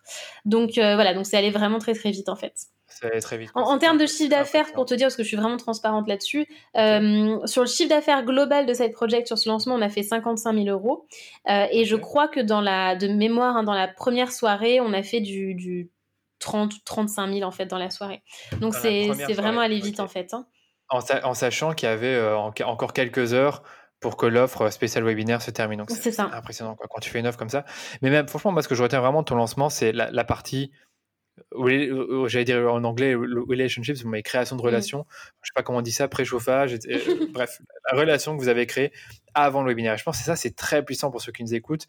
C'est pas juste de dire voilà, il y a un web. Enfin, comme moi j'ai fait finalement. Moi, je, me sens bête, mais c'est qu'en gros, on a annoncé euh, une semaine avant, voilà, il y aura un webinaire. Euh, pendant trois jours, on a parlé de webinaire, on a fait que ça. Le webinaire était super bien scripté, mais ça n'a pas eu les, les, résultats escomptés parce que je pense, l'audience n'était pas assez chaud, ne se rendait pas compte en fait que le webinaire, bah, il y allait avoir une vente derrière. Toi, c'est pas vraiment le cas, c'est qu'en effet, la communauté, elle était là pour une raison, c'était pour euh, bah, développer un, projet sur le côté. Ils savaient qu'il y aurait une formation mmh. derrière, parce que ça avait été très clair et que tu en as parlé beaucoup durant la, semaine. Et en plus de ça, tu as créé une relation avec eux, ils ont appris à te connaître, euh, voir ta personnalité, voir un peu ta méthode. Et après, bah, le webinaire, c'était naturel, c'est que je suppose que tu n'avais pas non plus un script super, euh, super élaboré, quelques slides les plus classiques, pourquoi, qui je suis, qu'est-ce que je fais, qu'est-ce que je vais vous apporter, quel sera le résultat. Puis après, tu, je suppose, tu as dû éduquer un tout petit peu encore sur des trucs euh, bah, qui sont importants euh, avant de se lancer dans la formation. Et ensuite, ben, tu as la partie vente. Et là non plus, je pense pas que tu as fait un truc euh, super élaboré avec 150 slides, d'urgence, de ce que tu veux, bah, ouais, écoute, au niveau du support, j'avais un support. C'était la première fois en fait que je faisais un live avec support parce que moi d'habitude c'est un Facebook live. Donc là c'était vraiment en mode Webi avec le support. Euh, et effectivement il y avait des slides, euh, tu vois, avec la structure, avec le contenu, etc. Et sur la partie vente, il y avait quand même des slides. Effectivement, il y a pas mal de slides avec euh, le programme, l'explication par rapport au prix, par rapport au contenu. Voilà. Et du coup moi c'est la première fois que je faisais ça. vraiment premier webinaire et tu vois ça a bien fonctionné. Moi j'avais peur en toute transparence au départ que ça fasse un peu c'est le, webinaire classique de vente et tout. Donc j'étais, je pense que c'est ça aussi qui m'a stressée parce que euh, je me reconnais pas forcément dans certains webinaires que moi-même je peux suivre. Euh, mais du coup, tu vois justement la confiance qui avait été créée a fait que ça a déroulé hyper facilement, de manière très fluide. Il y a peut-être des choses que je changerais pour le prochain, euh, mais en fait, je me suis rendu compte, c'est comme la pub. Je te donne cet exemple parce que, tu vois, webinaire, publicité, Facebook et tout, avant, j'étais là, mon Dieu, mais j'ai pas envie de passer pour une, une vente et tout. Et tu vois, j'avais un peu ce, ce côté-là. Et en fait, je me suis rendu compte d'un truc, c'est par exemple la publicité, pourquoi maintenant je suis complètement à l'aise avec le fait d'en faire, c'est parce que je me mhm. dis, plutôt que de me dire, ah, je vais embêter les gens pour faire ma pub, je me dis, mais attends, il y a plein de gens qui d'eux-mêmes ne vont pas découvrir Postadem alors qu'ils en ont besoin. Or, si tu fais de la pub, bah du coup, ça va venir jusqu'à eux et ça va leur être utile. Et en fait, de voir ça comme ça, tout comme le, webinaire et la vente et le prix, tu vois, euh, vraiment qui a été un, vrai bonus, bah de voir ça comme ça va aider c'est une opportunité pour eux, bah moi ça m'aide à, avoir beaucoup moins de, blocage en fait par rapport à ça. Mais même dans ce que tu as dit, c'est que tu as dit au début, as dit, je pense au début du podcast, euh, l'objectif du lancement, c'était aussi d'apporter de la valeur gratuitement, même à ceux qui ne prennent pas la formation. C'est ça qu'il faut aussi se mettre dans cette optique-là, que tu veux qu'à la fin, les personnes, ils aient, ils aient appris quelque chose, qu'ils aient évolué dans leur démarche, dans leur façon de penser sur ton sujet, euh, sur le sujet que tu enseignes mais pas forcément qu'à la fin, ils, soient, ils aient mal à la tête euh, du fait que tu aies lancé tellement de messages marketing qu'ils ont été dégoûtés du fait euh, qu'il y avait autant de messages. clair. Donc je pense aussi dans ce mindset-là qu'il faut se mettre. Et c'est pas facile. Le lancement, c'est pas facile, mais je pense que déjà avec là, ce que tu nous dis, moi personnellement, je, vois déjà quelques-unes des erreurs que j'ai faites pour mes propres lancements. Et j'espère que pour, que ceux qui nous écoutent ben, ont déjà plus d'idées de comment on fait un lancement de, de produit. Et on l'a vu, hein, il y a vraiment toute une stratégie. Ça prend du temps, ça demande de l'énergie. Il faut avoir une équipe dans l'idéal, surtout, quand on fait un, lancement à grande échelle, parce que je trouve que 55 000 euros, c'est quand même un beau lancement. Ce C'est mmh. pas tout le monde qui fait 55 000 euros, donc euh, c'est déjà très bien. Mais je dirais que quand tu fais un lancement où peut-être à 10 000 euros, tu vas accueillir, je sais pas, 15, 20 personnes dans ton programme, tu n'as peut-être pas besoin d'avoir une équipe. Je sais pas ce que tu en penses comme ça, vu que tu as, bah, fait un peu les deux. En fait, moi, j'ai fait pas mal de lancements. Du coup, euh, sur Side Project, j'ai fait des lancements à 10, 15 000 euros quand je travaillais solo. Euh, donc, je le faisais solo et je veux dire, j'ai survécu. Hein, donc, il y avait pas. Euh, je faisais un live dans le groupe Post-Adem, tu vois, il y avait pas toute l'artillerie qu'on a sortie cette fois-ci. Ouais, webinaire, email, etc. Voilà, et tu vois, on avait échangé, c'était en octobre dernier d'ailleurs, je me souviens. on avait échangé tous les deux parce qu'on avait fait un lancement tous les deux et je t'avais dit, je t'avais donné mes résultats, j'avais fait un lancement à 14 000 euros solo. Et du coup, bah, je veux dire, c'était c'était un bon résultat et c'était c'était chouette, quoi. Tu vois, simplement maintenant, effectivement, mes, mes objectifs sont, sont, sont plus importants. euh, mais tu vois, au final, 14 000 euros, j'avais une marge euh, de quasi 80%. Euh, là, sur les 55 000 euros, la, la, marge, elle est, elle, est, elle est moindre, elle est de 45% aujourd'hui. Donc le modèle, il évolue aussi, tu vois. C'est c'est très intéressant comme tu dis là, c'est qu'en effet, le modèle évolue, c'est que aussi la marge qui compte. Ben là, euh, oui, mais attends, 45% sur 55 000, c'est mieux que 80% euh, sur 14 000. En plus ça, tu m'as bien fait comprendre que dans les, dans les groupes side project, tu ne dois pas forcément être là tous les jours, parce qu'il y a des mentors pour ça, et comme tu l'as dit, ça fait partie euh, des choses qui partent de ta marge. Oui, clairement. Mm. Ouais, clairement. Donc, donc voilà, et après, sur les, sur les plus petits lancements, en fait, ça dépend aussi beaucoup de, de, comment dire, de la matière que tu as déjà. Parce que quand tu fais un lancement pour la première fois, tu la page de vente, les premiers emails, enfin tu as tout en fait à, construire et du coup ça ça prend du temps. Euh, alors que si tu as déjà fait un ou deux lancements, tu peux faire des lancements un petit peu plus ponctuels. tu vois la semaine dernière justement, j'ai fait un, lancement vraiment très court euh, sur mon programme Nouveau départ en ligne justement euh, parce que bah, avec tout ce qui se passe en ce moment, j'ai senti que il fallait que je fasse un truc par rapport à ça et j'avais envie de faire un truc que je ne fais jamais, c'est une promotion sur le prix. J'ai jamais fait de promo jusqu'ici et en fait là j'ai vraiment décidé de faire une promotion où j'ai baissé le prix habituel du programme et j'ai fait un petit lancement à ce prix-là où j'ai vraiment communiqué euh, sur ce prix-là. Et du coup, je l'ai fait un peu entre guillemets à l'arrache parce que bah, je suis en train de bosser sur le bouquin parce que c'était pas c'était pas une priorité, mais je voulais faire quelque chose. Euh, et du coup, comment j'ai fait? J'ai fait un lancement vraiment version simplifiée. Euh, j'ai fait un live dans mon groupe global, donc live avec du contenu, etc. Et derrière de la vente, mais pas en mode webinaire, pas de slide, rien du tout, vraiment de manière très très informelle. quelques emails pendant 4-5 jours. Euh, et euh, on a fait un petit peu de publicité aussi, euh, avec des pubs qu'on a réutilisées, tu vois, donc il n'y a rien eu à créer, donc ça m'a pas pris beaucoup de temps. et du coup, j'ai fait, en, en 4-5 jours, j'ai fait 12 000 euros, tu vois. donc ça, c'est cool. Et hum, voilà. Et en termes d'alignement, bah, moi, j'étais hyper contente parce que du coup, on a vraiment permis à plein de gens de. on est, bah, du coup, il y a 45 personnes qui l'ont rejoint. on a permis à 45 personnes de le, de le rejoindre à un prix plus bas. Moi, j'étais alignée avec ça. Donc, donc voilà. Donc du coup, ça a bien fonctionné aussi. Mais c'était en version light, tu vois, du lancement. Oui, je, je vois te dire, tu n'as pas fait une préparation de deux mois ou même d'un mois, c'est que finalement, tu as réutilisé des choses qui existaient déjà. Tu as ton équipe, ton équipe qui a fait quelques pubs, toi, tu as fait un live.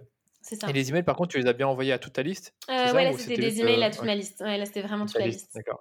Et ça, c'est toi qui les as écrits ou c'est ton Ouais, non, non, là, c'est moi qui les ai écrits. Euh, donc, mais pareil, j'avais déjà une base, tu vois, mais ouais, c'est moi qui les ai écrits. Et puis, euh, honnêtement, euh, on aurait pu faire plein de trucs mieux. Enfin, si j'avais voulu faire un vrai beau lancement là-dessus, on aurait retravaillé plein de trucs. mais là, je voulais juste pouvoir faire cette promotion, proposer ça rapido, et puis ça a bien marché. Ouais. Et parce que comme tu dis, il y avait un, timing enfin, c'était le bon timing finalement, c'était le bon moment parce qu'il y, a toutes ces histoires de confinement, peut-être certaines personnes perdent leur emploi, etc. Ok.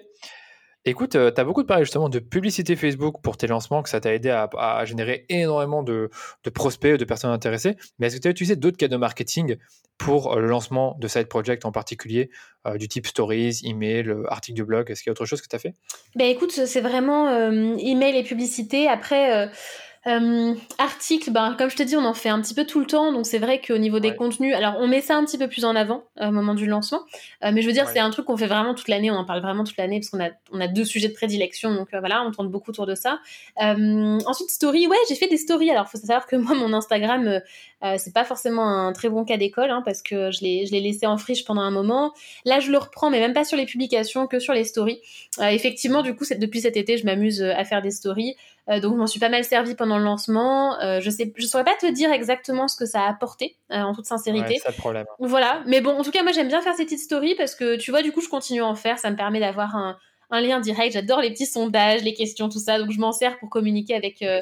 avec mon audience et, et voilà. Mais c'est pas, je je sais pas vraiment ce que ça a rapporté, hein, franchement. Ok, d'accord.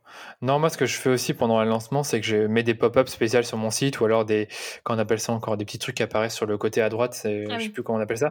Mais ça, c'est bien parce qu'en fait, tu as déjà 30 000 visiteurs par mois sur ton site ou 100 000. Mais en fait, tu as une partie qui va venir euh, du site parce que c'est des personnes qui lisent ces articles régulièrement, qui les découvrent via Google. Donc c'est du, euh, c'est des personnes que tu actives différemment qu'avec la publicité Facebook et c'est gratuit surtout. Oui, c'est clair. Mais écoute, j'ai un gros doute. Je sais plus si on a mis la pop-up Side Project Week. J'ai, oh, je sais plus du tout. gros doute. c'était juste pour savoir, mais c'est vrai que c'était pour creuser le sujet à fond. C'est qu'en gros, hein, si vous faites un lancement, faites la totale, stories, email, articles, pop-up, euh, publicité. C'est, il faut vraiment être présent, quoi. Il faut être présent dans l'esprit des gens et il faut que ça se ressente un peu partout dans votre écosystème, on va dire. Ok. Euh, quelques petites questions en plus sur, euh, sur, sur ton groupe, parce que c'est vrai que tu n'en as pas beaucoup parlé, mais tu as quand même un groupe Facebook avec quoi Plus de 4-5 000 membres Oui, c'est ça. Communauté très active et je pense que tu es encore présente. J'ai encore vu la semaine dernière que tu as fait un live de 2 heures, hein, mais c'est vrai que tu es très généreuse niveau live.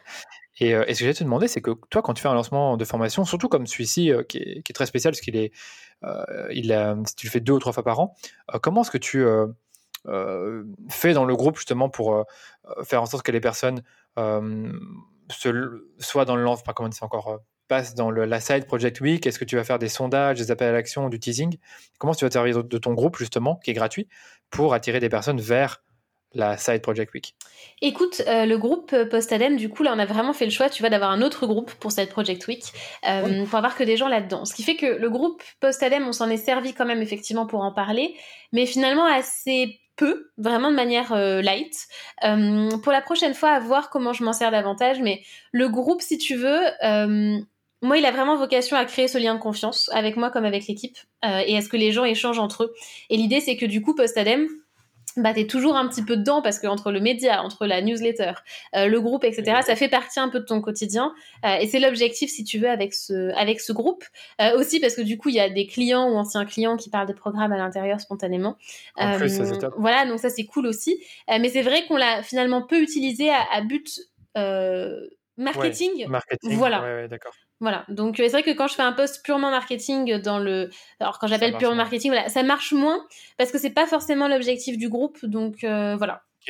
Qui est, plus la discussion. C'est juste pour savoir qu'en gros finalement le groupe il est là. Je suppose que vous avez plein de personnes qui étaient dans le groupe mais qui ont été dans le groupe éphémère naturellement parce que ben voilà elles ont entendu parler de la la Set Project Week en publicité peut-être ou alors euh, via des emails. Mais c'est juste pour savoir c'est qu'en soi j'ai l'impression que c'est difficile quand même quand tu as un groupe Facebook de du jour au lendemain dire voilà les, les, gars si vous voulez il y a un lancement qui se prépare euh, ça vous intéresse venez. En fait il y a personne qui clique sur le lien parce que ça parce que ça passe pas bien quoi. C'est pas naturel ça fait pas conversation. En fait ça dépend de, de, comment tu le fais parce que tu vois mes anciens lancements je faisais mon live de lancement dans le groupe euh, et tu vois au final ça m'a quand même permis après ça dépend selon qui nous écoute des, objectifs de chiffre d'affaires mais ça m'a quand même permis en tout cas à ce moment là de, de faire tourner le truc et, et d'avoir des lives quali qui restent ensuite quand même dans les médias du groupe donc euh, ça, ça, peut quand même servir à ça effectivement j'aurais complètement pu faire une série d'ateliers dans ce groupe-là. Euh, seulement là, effectivement, on, a, on, a, sorti vraiment l'artillerie lourde sur le sujet, mais c'est quand même possible. Mais une fois de plus, en fait, c'est possible si tes messages, ils, sont, ils apportent de la valeur. Hein. c'est toujours pareil, hein. toujours ça. Mmh. Je suis d'accord, mais en plus de ça, tu l'as, tu l'as très bien dit tout à l'heure, c'est que bah, les personnes qui sont dans le groupe, il y en a qui sont là depuis plusieurs euh, mois, plusieurs, peut-être même plusieurs années, qui n'ont pas acheté pour telle ou telle raison. Donc du coup, c'était pas totalement une nouvelle audience. Donc du coup, il y avait peut-être une, grosse partie des personnes qui avaient déjà entendu parler du programme et qui n'avaient pas rejoint pour telle ou telle raison. Peut-être ça aurait été moins efficace de faire ces fameux ateliers dans ce groupe de 4-5 000 personnes parce que ben, les personnes n'étaient peut-être pas assez préchauffées pour ça ou n'étaient pas autant intéressées que les nouvelles qui sont arrivées. Je sais pas ce que tu en penses. Ouais, c'est tout à fait ça. En fait, il faut, vraiment laisser la possibilité de. Tu vois, mais c'est comme dans les emails d'ailleurs, hein, on laisse toujours la possibilité à la fin de ne pas recevoir les prochains emails concernant le sujet. Moi, je mets clairement, euh, au fait, euh, je vais parler de Side Project dans les prochains emails. Si tu veux pas le recevoir, euh, clique ici, tu vois, et du coup c'est un peu pareil dans le, dans le groupe, donc il faut vraiment permettre aux gens d'être à la bonne place et, euh, et de bénéficier de ce dont ils ont envie de bénéficier. C'est pas toujours facile, c'est pas toujours facile, et bien sûr qu'il faut aussi pouvoir euh, envoyer des emails, euh, communiquer, parce que si tu communiques pas et que t'es es un peu timide par rapport à ça, il va rien se passer non plus, ça va pas non plus aider les gens, donc voilà. Mais il faut leur permettre en fait de prendre leurs décisions. Je suis entièrement d'accord. C'est que surtout quand tu fais de l'emailing, tu peux pas juste obliger les gens à être dans ton lancement. Il y en a qui font ça.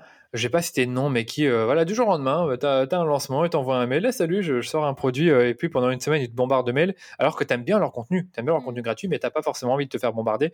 Toi, comme tu dis, tu étais clair, tu dis, voilà, je vais, lancer, je vais parler de cette project.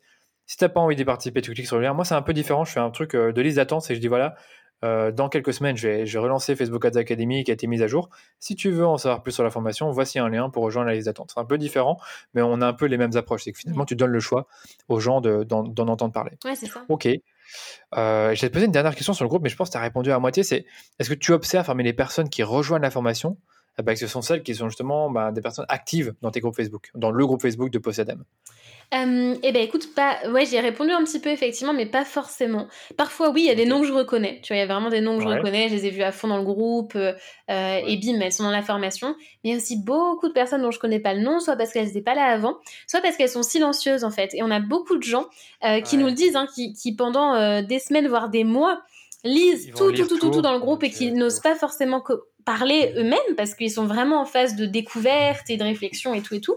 Euh, et puis à partir du moment où ils passent euh, à l'action, bah là ils se retrouvent euh, plus en confiance. Et notamment il y en a beaucoup pour qui la première présentation de eux-mêmes dans le groupe de formation, bah, c'est un premier pas en avant, tu vois. Donc donc ouais, il y en a que je reconnais pour certains noms, mais il y en a aussi beaucoup beaucoup que je découvre. Hein. D'accord. Mais bon, c'est vrai qu'il y en a peut-être qui étaient dans le groupe. C'est vrai que c'est difficile à dire, mais bon, comme tu dis, il y a aussi beaucoup qui sont nouveaux. Et euh, j'allais dire d'autres encore. Ouais, c'est que j'ai déjà aussi remarqué que as... moi aussi j'ai beaucoup de gens qui sont dans ma newsletter et qui euh, pendant un an et demi ils vont rien dire et parfois je reçois un, email de ah pouf euh, salut Daniel je vais te dire que j'adore ce que tu fais euh, j'ai jamais dit mais j'adore. Et c'est qu'il y a des gens qui sont, qui sont comme ça quoi qui aiment pas trop se manifester qui veulent garder leur vie privée qui veulent être tranquilles. Hmm. mais je comprends tout à fait. Mais même moi tu vois je, je lis certainement j'ai pas forcément là en tête directement mais certains contenus et tout et je vais pas forcément en informer le créateur de contenu ou le formateur en fait je fais le truc dans mon coin tu vois donc voilà c'est pas parce qu'on n'a pas beaucoup de de retour ou euh, de euh, vraiment de messages clairs, voilà, ou de questions que personne ne lit. Ça veut pas forcément dire ça. Ouais, c'est ça, c'est que même moi, ce que j'aime bien dire, c'est que quand tu as un, avis positif, en réalité, tu en as eu 10 positifs, c'est juste que tu as, as, une personne sur 10 qui va laisser un avis, euh, là je parle du podcast, mm. ou même d'autres choses, hein, ça peut être un avis sur une page Facebook, et c'est comme ça, c'est comme ça, les gens sont comme ça par nature, ils sont un peu timides, c'est vrai, et on l'est tous, hein, de manière générale, mais il y en a qui, sont plus, qui le sont plus que d'autres. Ouais. Ok, euh, ben, dernière question que je vais te poser, en as, tu l'as aussi un peu abordé, je t'avais dit que je voulais en parler à la fin, c'est la question du, de la gestion du temps et du stress quand tu fais, ou enfin, avant ou pendant un lancement. Bon là, tu m'as dit clairement, tu as eu ce petit coup de mousse, euh, je sais plus ce que tu as, le chaos technique. oui. Euh, comment, du coup, habituellement, comment tu gères, enfin, comment est-ce que tu gères ton temps?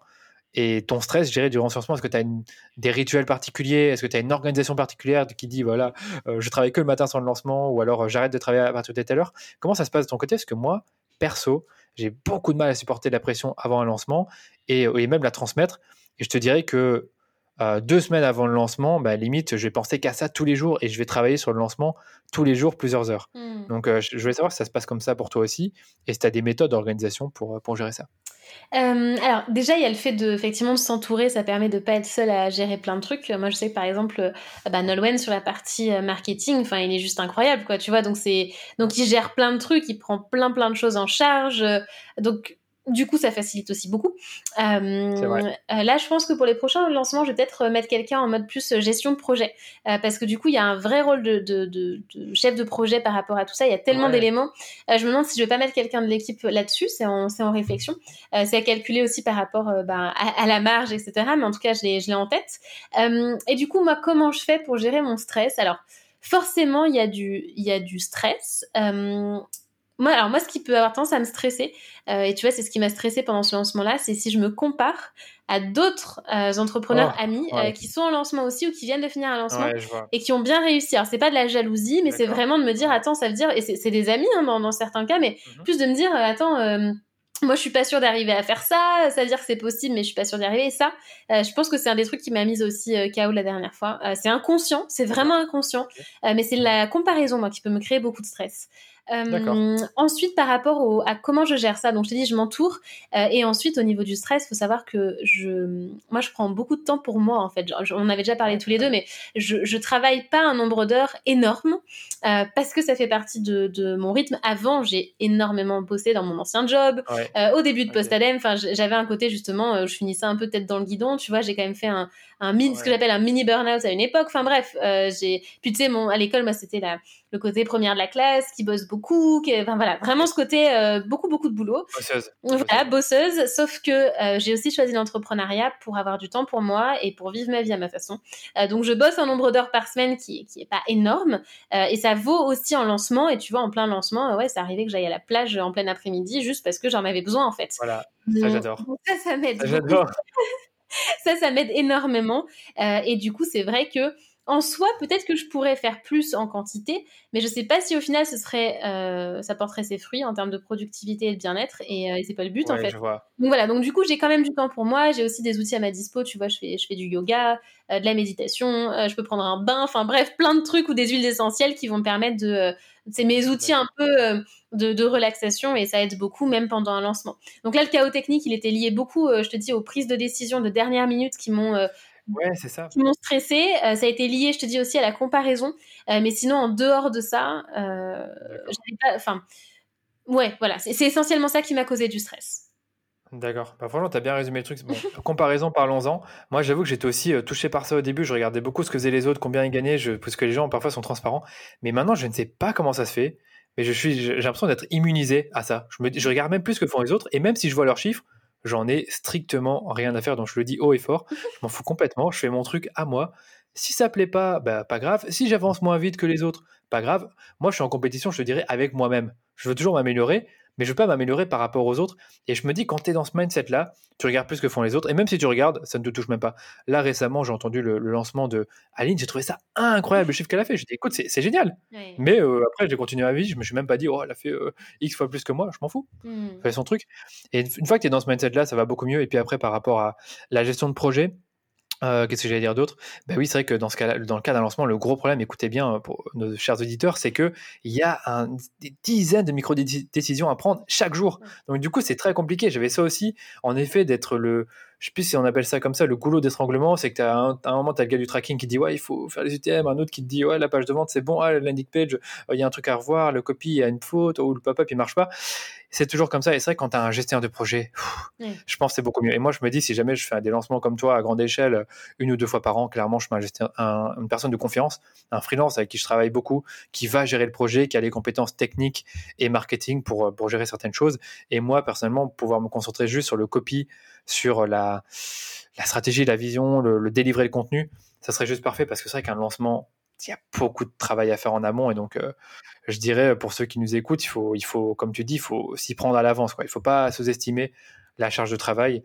Et, euh, après, voilà, après tu peux aller, euh, quand, quand, tu t'es bien, tu peux aller à la plage, comme tu dis, l'après-midi, te, te faire plaisir aussi. Mais c'est vrai, quoi. Le lancement, c'est pas forcément une période où tu vas, euh, pendant trois mois, tu vas plus vivre, tu vas être dans ta cave et tu vas travailler euh, du matin au soir. Et là, tu l'as prouvé. Euh, je pense pas que tu travailles non plus 50 heures par semaine, mais qu'il y avait quand même cette petite pression, comme tu dis, de peut-être de comparaison ou de, de prendre les micro-décisions. Je trouve c'est très épuisant, on le sait. Hein.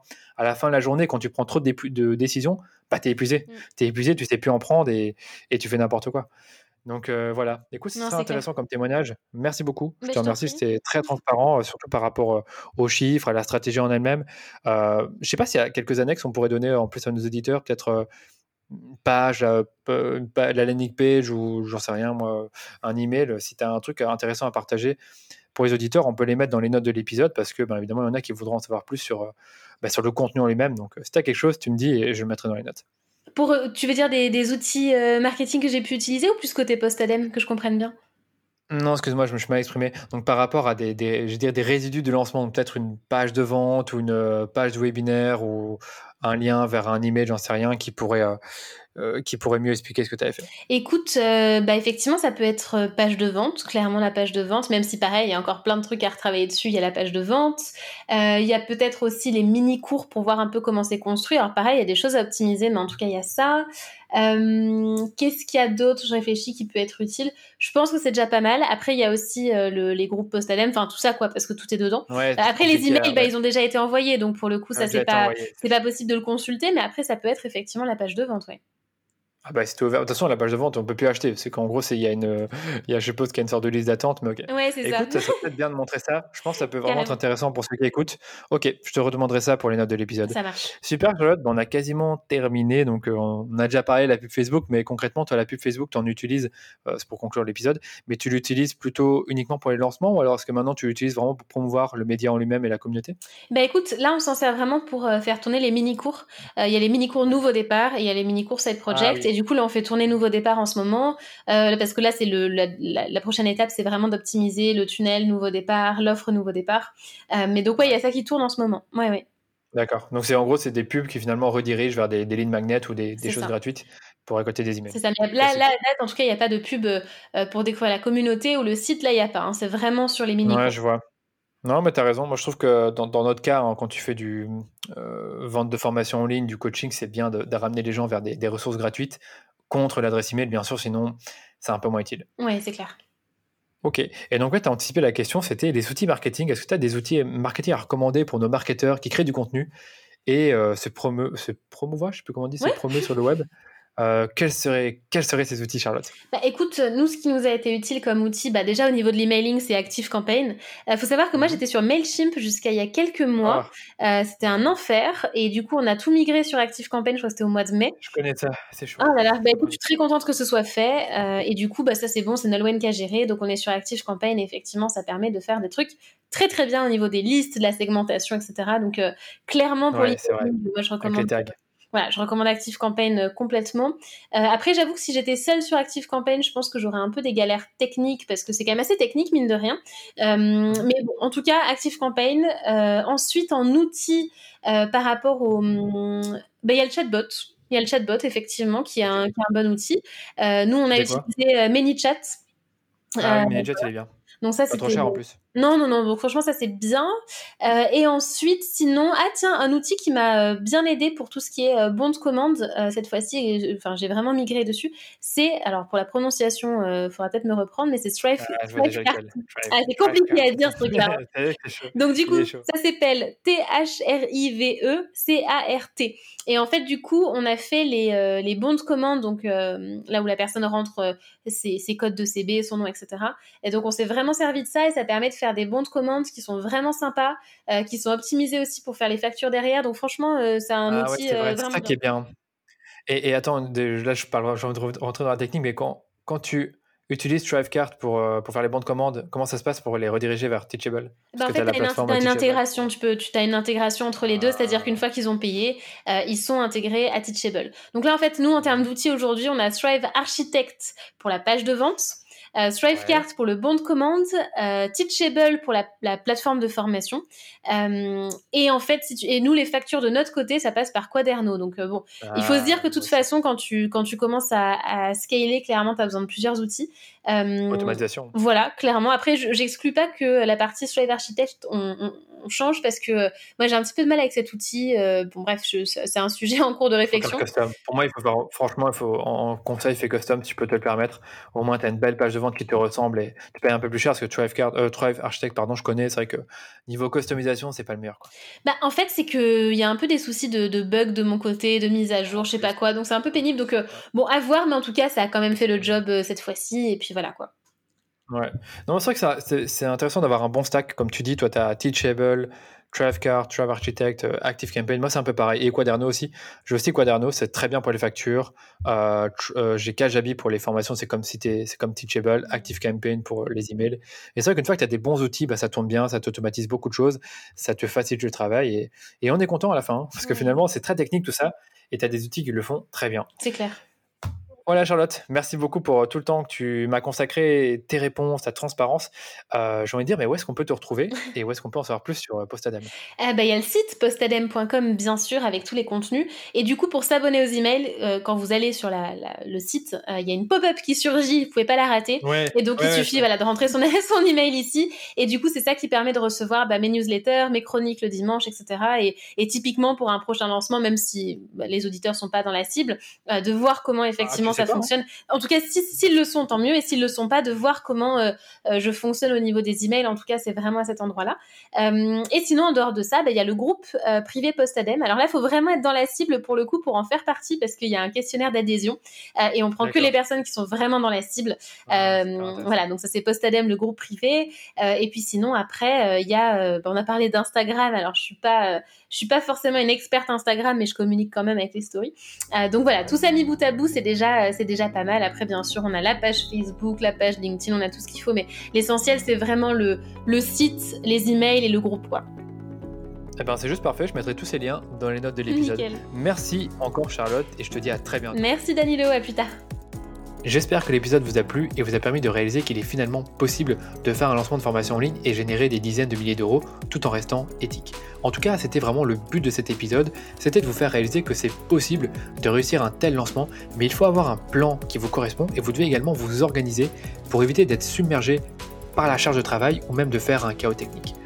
Les amis, avant de vous quitter, je vous invite comme toujours à vous abonner au podcast pour ne pas manquer les prochains épisodes et surtout, n'hésitez pas à me donner une note 5 étoiles sur Apple Podcast si l'épisode vous a plu.